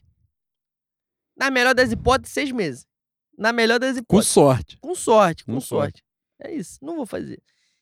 E minha primeira escola, Mocidade Independente de Padre Miguel, vou deixar você falar que você é partícipe. Não, eu sou membro, diretor do Departamento Cultural, mas ao barracão eu não fui. Mas é, apesar de um momento de, de, de, de, desespero na rede social nos últimos tempos, aparentemente não era aquilo que, que se tinha falado e a coisa tá, pelo que a gente teve contato, tá fluindo bem, tá fluindo legal. Próximo programa a gente vai trazer um depoimento do nosso chateau aqui, diretamente. Porra, é isso. Trazia logo a, a representação. Mas aparentemente. E o enredo é, é, muito muito bonito, assim, muito tem sido muito especial pra gente. Aí, como mesmo departamento cultural poder dizer, é, o enredo, né, o, que, a, que a moçada está tratando do Alto do Moura, de Caruaru, né, da, do artesanato e tal, do mestre Vitalino. Coisas muito bacanas de a gente ler, cultura do Brasil mesmo. Cara, eu até faço questão de dizer isso, e aí não é puxando brasa para minha sardinha não por causa da mocidade, mas porque acho bonito isso no carnaval, né? A gente às vezes fica refém, né? Por razões, né? A situação, a realidade do carnaval é uma realidade muito difícil, né? Salvo raríssimas exceções, mas a realidade do carnaval é muito difícil, né? A estrutura, o dinheiro, né? Quanta gente, as pessoas acham que vem aquela suntuosidade, né? Acha que aquilo é que aquilo ali é, é, muita gente talentosa metendo a mão na massa direto, sem receber, né? Com situações precárias de trabalho. Então, por isso, né, e, e, a relação do carnaval é muito complexa, né? Com, com a contravenção, jogo do bicho, com né, mais sérios. E é isso aí, ó, a gente rende um episódio falando. Mas quando a gente vê, e também com enredos patrocinados, né? Por muitas vezes. Então, quando a gente vê um enredo maneiro, autoral, bonito, falando de cultura brasileira e tal. A mocidade está tendo. Outras escolas estão falando de Nordeste também nesse carnaval, né? Tuti está falando. A gente estava até falando aqui antes do programa, né? Que o samba é, que o samba é maneiro e tal, vai pegar. A escola não tem muita, né, muita expressão, muita torcida e tal, e às vezes fica escanteada, mas é bacana de a gente olhar e falar, pô, isso é carnaval. Isso é o carnaval que a gente gosta, né? Você, você falou que ficou marcado logo na primeira temporada, né? Carnaval com dinheiro na exposição artística. E é verdade. O que a gente tem que exaltar mesmo, a festa. Né? A Portela tem como enredo falar de si mesmo, centenário da Portela, claro, isso é fantástico. E, e é, isso é um enredo especial, um enredo natural até, né? Mas quando a gente vê essas, esses trabalhos de pesquisa mesmo, de o trabalho criativo, né? A beleza. A gente falou de Nordeste, né? A Imperatriz, né? que, que vem com um carnaval provavelmente lindíssimo. pra mim, a favorita, se eu, pudesse, se eu pudesse botar dinheiro, minha aposta era Imperatriz campeão do carnaval. Pra mim também a favorita é o samba mais, acho o samba mais bonito do carnaval, junto com o samba da Mangueira. E também fala de Nordeste. A Mangueira vem com um enredo belíssimo também sobre mulheres pretas, né? É, isso é carnaval. E eu acho, inclusive, pra gente fechar o programa, porra, legal, falando da festa momesca, no próximo a gente vai falar melhor. Mas acho que a gente vem numa sequência dos últimos anos, né? De enredos melhores. Acho que a, festa tinha caminhado pra um lugar muito complicado, assim, né? Num- Patrocínio, né? no, de patrocínio e, a- e isso, inclusive, se refletiu na, no distanciamento Do do público.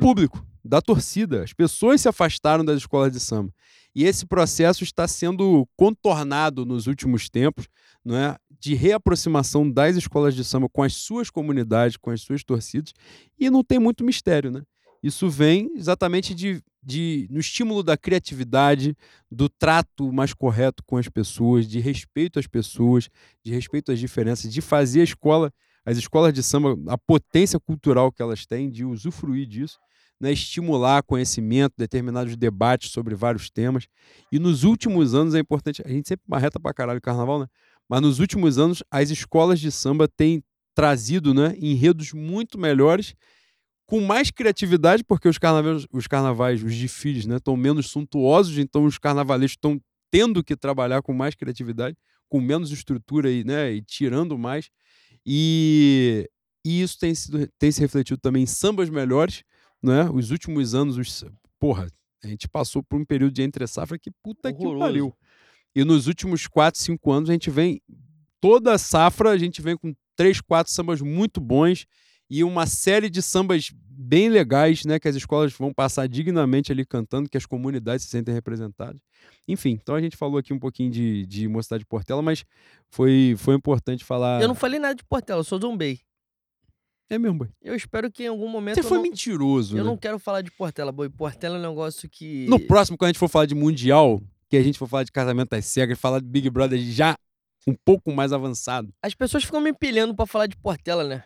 Só que, pô, piso em ovos, sou cheio O próximo não vai ter jeito, Bui. Você vai ter que falar. Não vou falar porra, né? Porque Vou- vai ser o, o programa que antecede os carnaval. desfiles, pô. Tu vai ter que falar, não não tem falarei. jeito. Então, próximo compromisso meu, próximo, carna... próximo carnaval, ó. próximo episódio, falarei de Portela abertamente, tirando o meu coração. E falarei especificamente desse carnaval. É isso. É isso. Sem, não, não- sem encerrar, sem encerrar, calma aí. Três perguntas só. E jogo rápido, pra gente fechar. Porque o Armando vai, vai encerrar suas movimentações mercantis no bar e a gente não comeu, não bebeu. Gabriel Félix. Arroba G Félix, Félix FT. Caros Juminantes, o grandíssimo Gilson Ricardo, de onde estiver, continuará gritando Ô meu querido! Ao longo do ano, mais vezes para o Marinho Varela, comum da bola pulga, ou pro emocionado da arquibancada que já tá clamando por Mateuzinho titular depois de dois jogos. Saudações rubro-negras. O Marinho, o Marinho é. Ele é. Nessa ilha ao concurso. Pô, meu querido, é uma lembrança bonita pra caralho. Ô meu querido! Cara, tem um. Pô, tu pegar esse gancho aí. Tem a entrevista do Gilson Ricardo pro Museu da Pelada. O Museu da Fantástico. Pelada tem uma porrada, de Porrada, entrevista porrada. foda. um Muita, trabalho muita, foda. muita entrevista pica. A do Gilson Ricardo é sacanagem. Porque você sabe que o cara é diferenciado pra cacete na capacidade que ele tem de contar história. É. Ele pode contar uma história merda e ele vai fazer todo mundo achar graça daquela bosta, daquela história comum que qualquer ser humano que contasse, ela ia passar batida.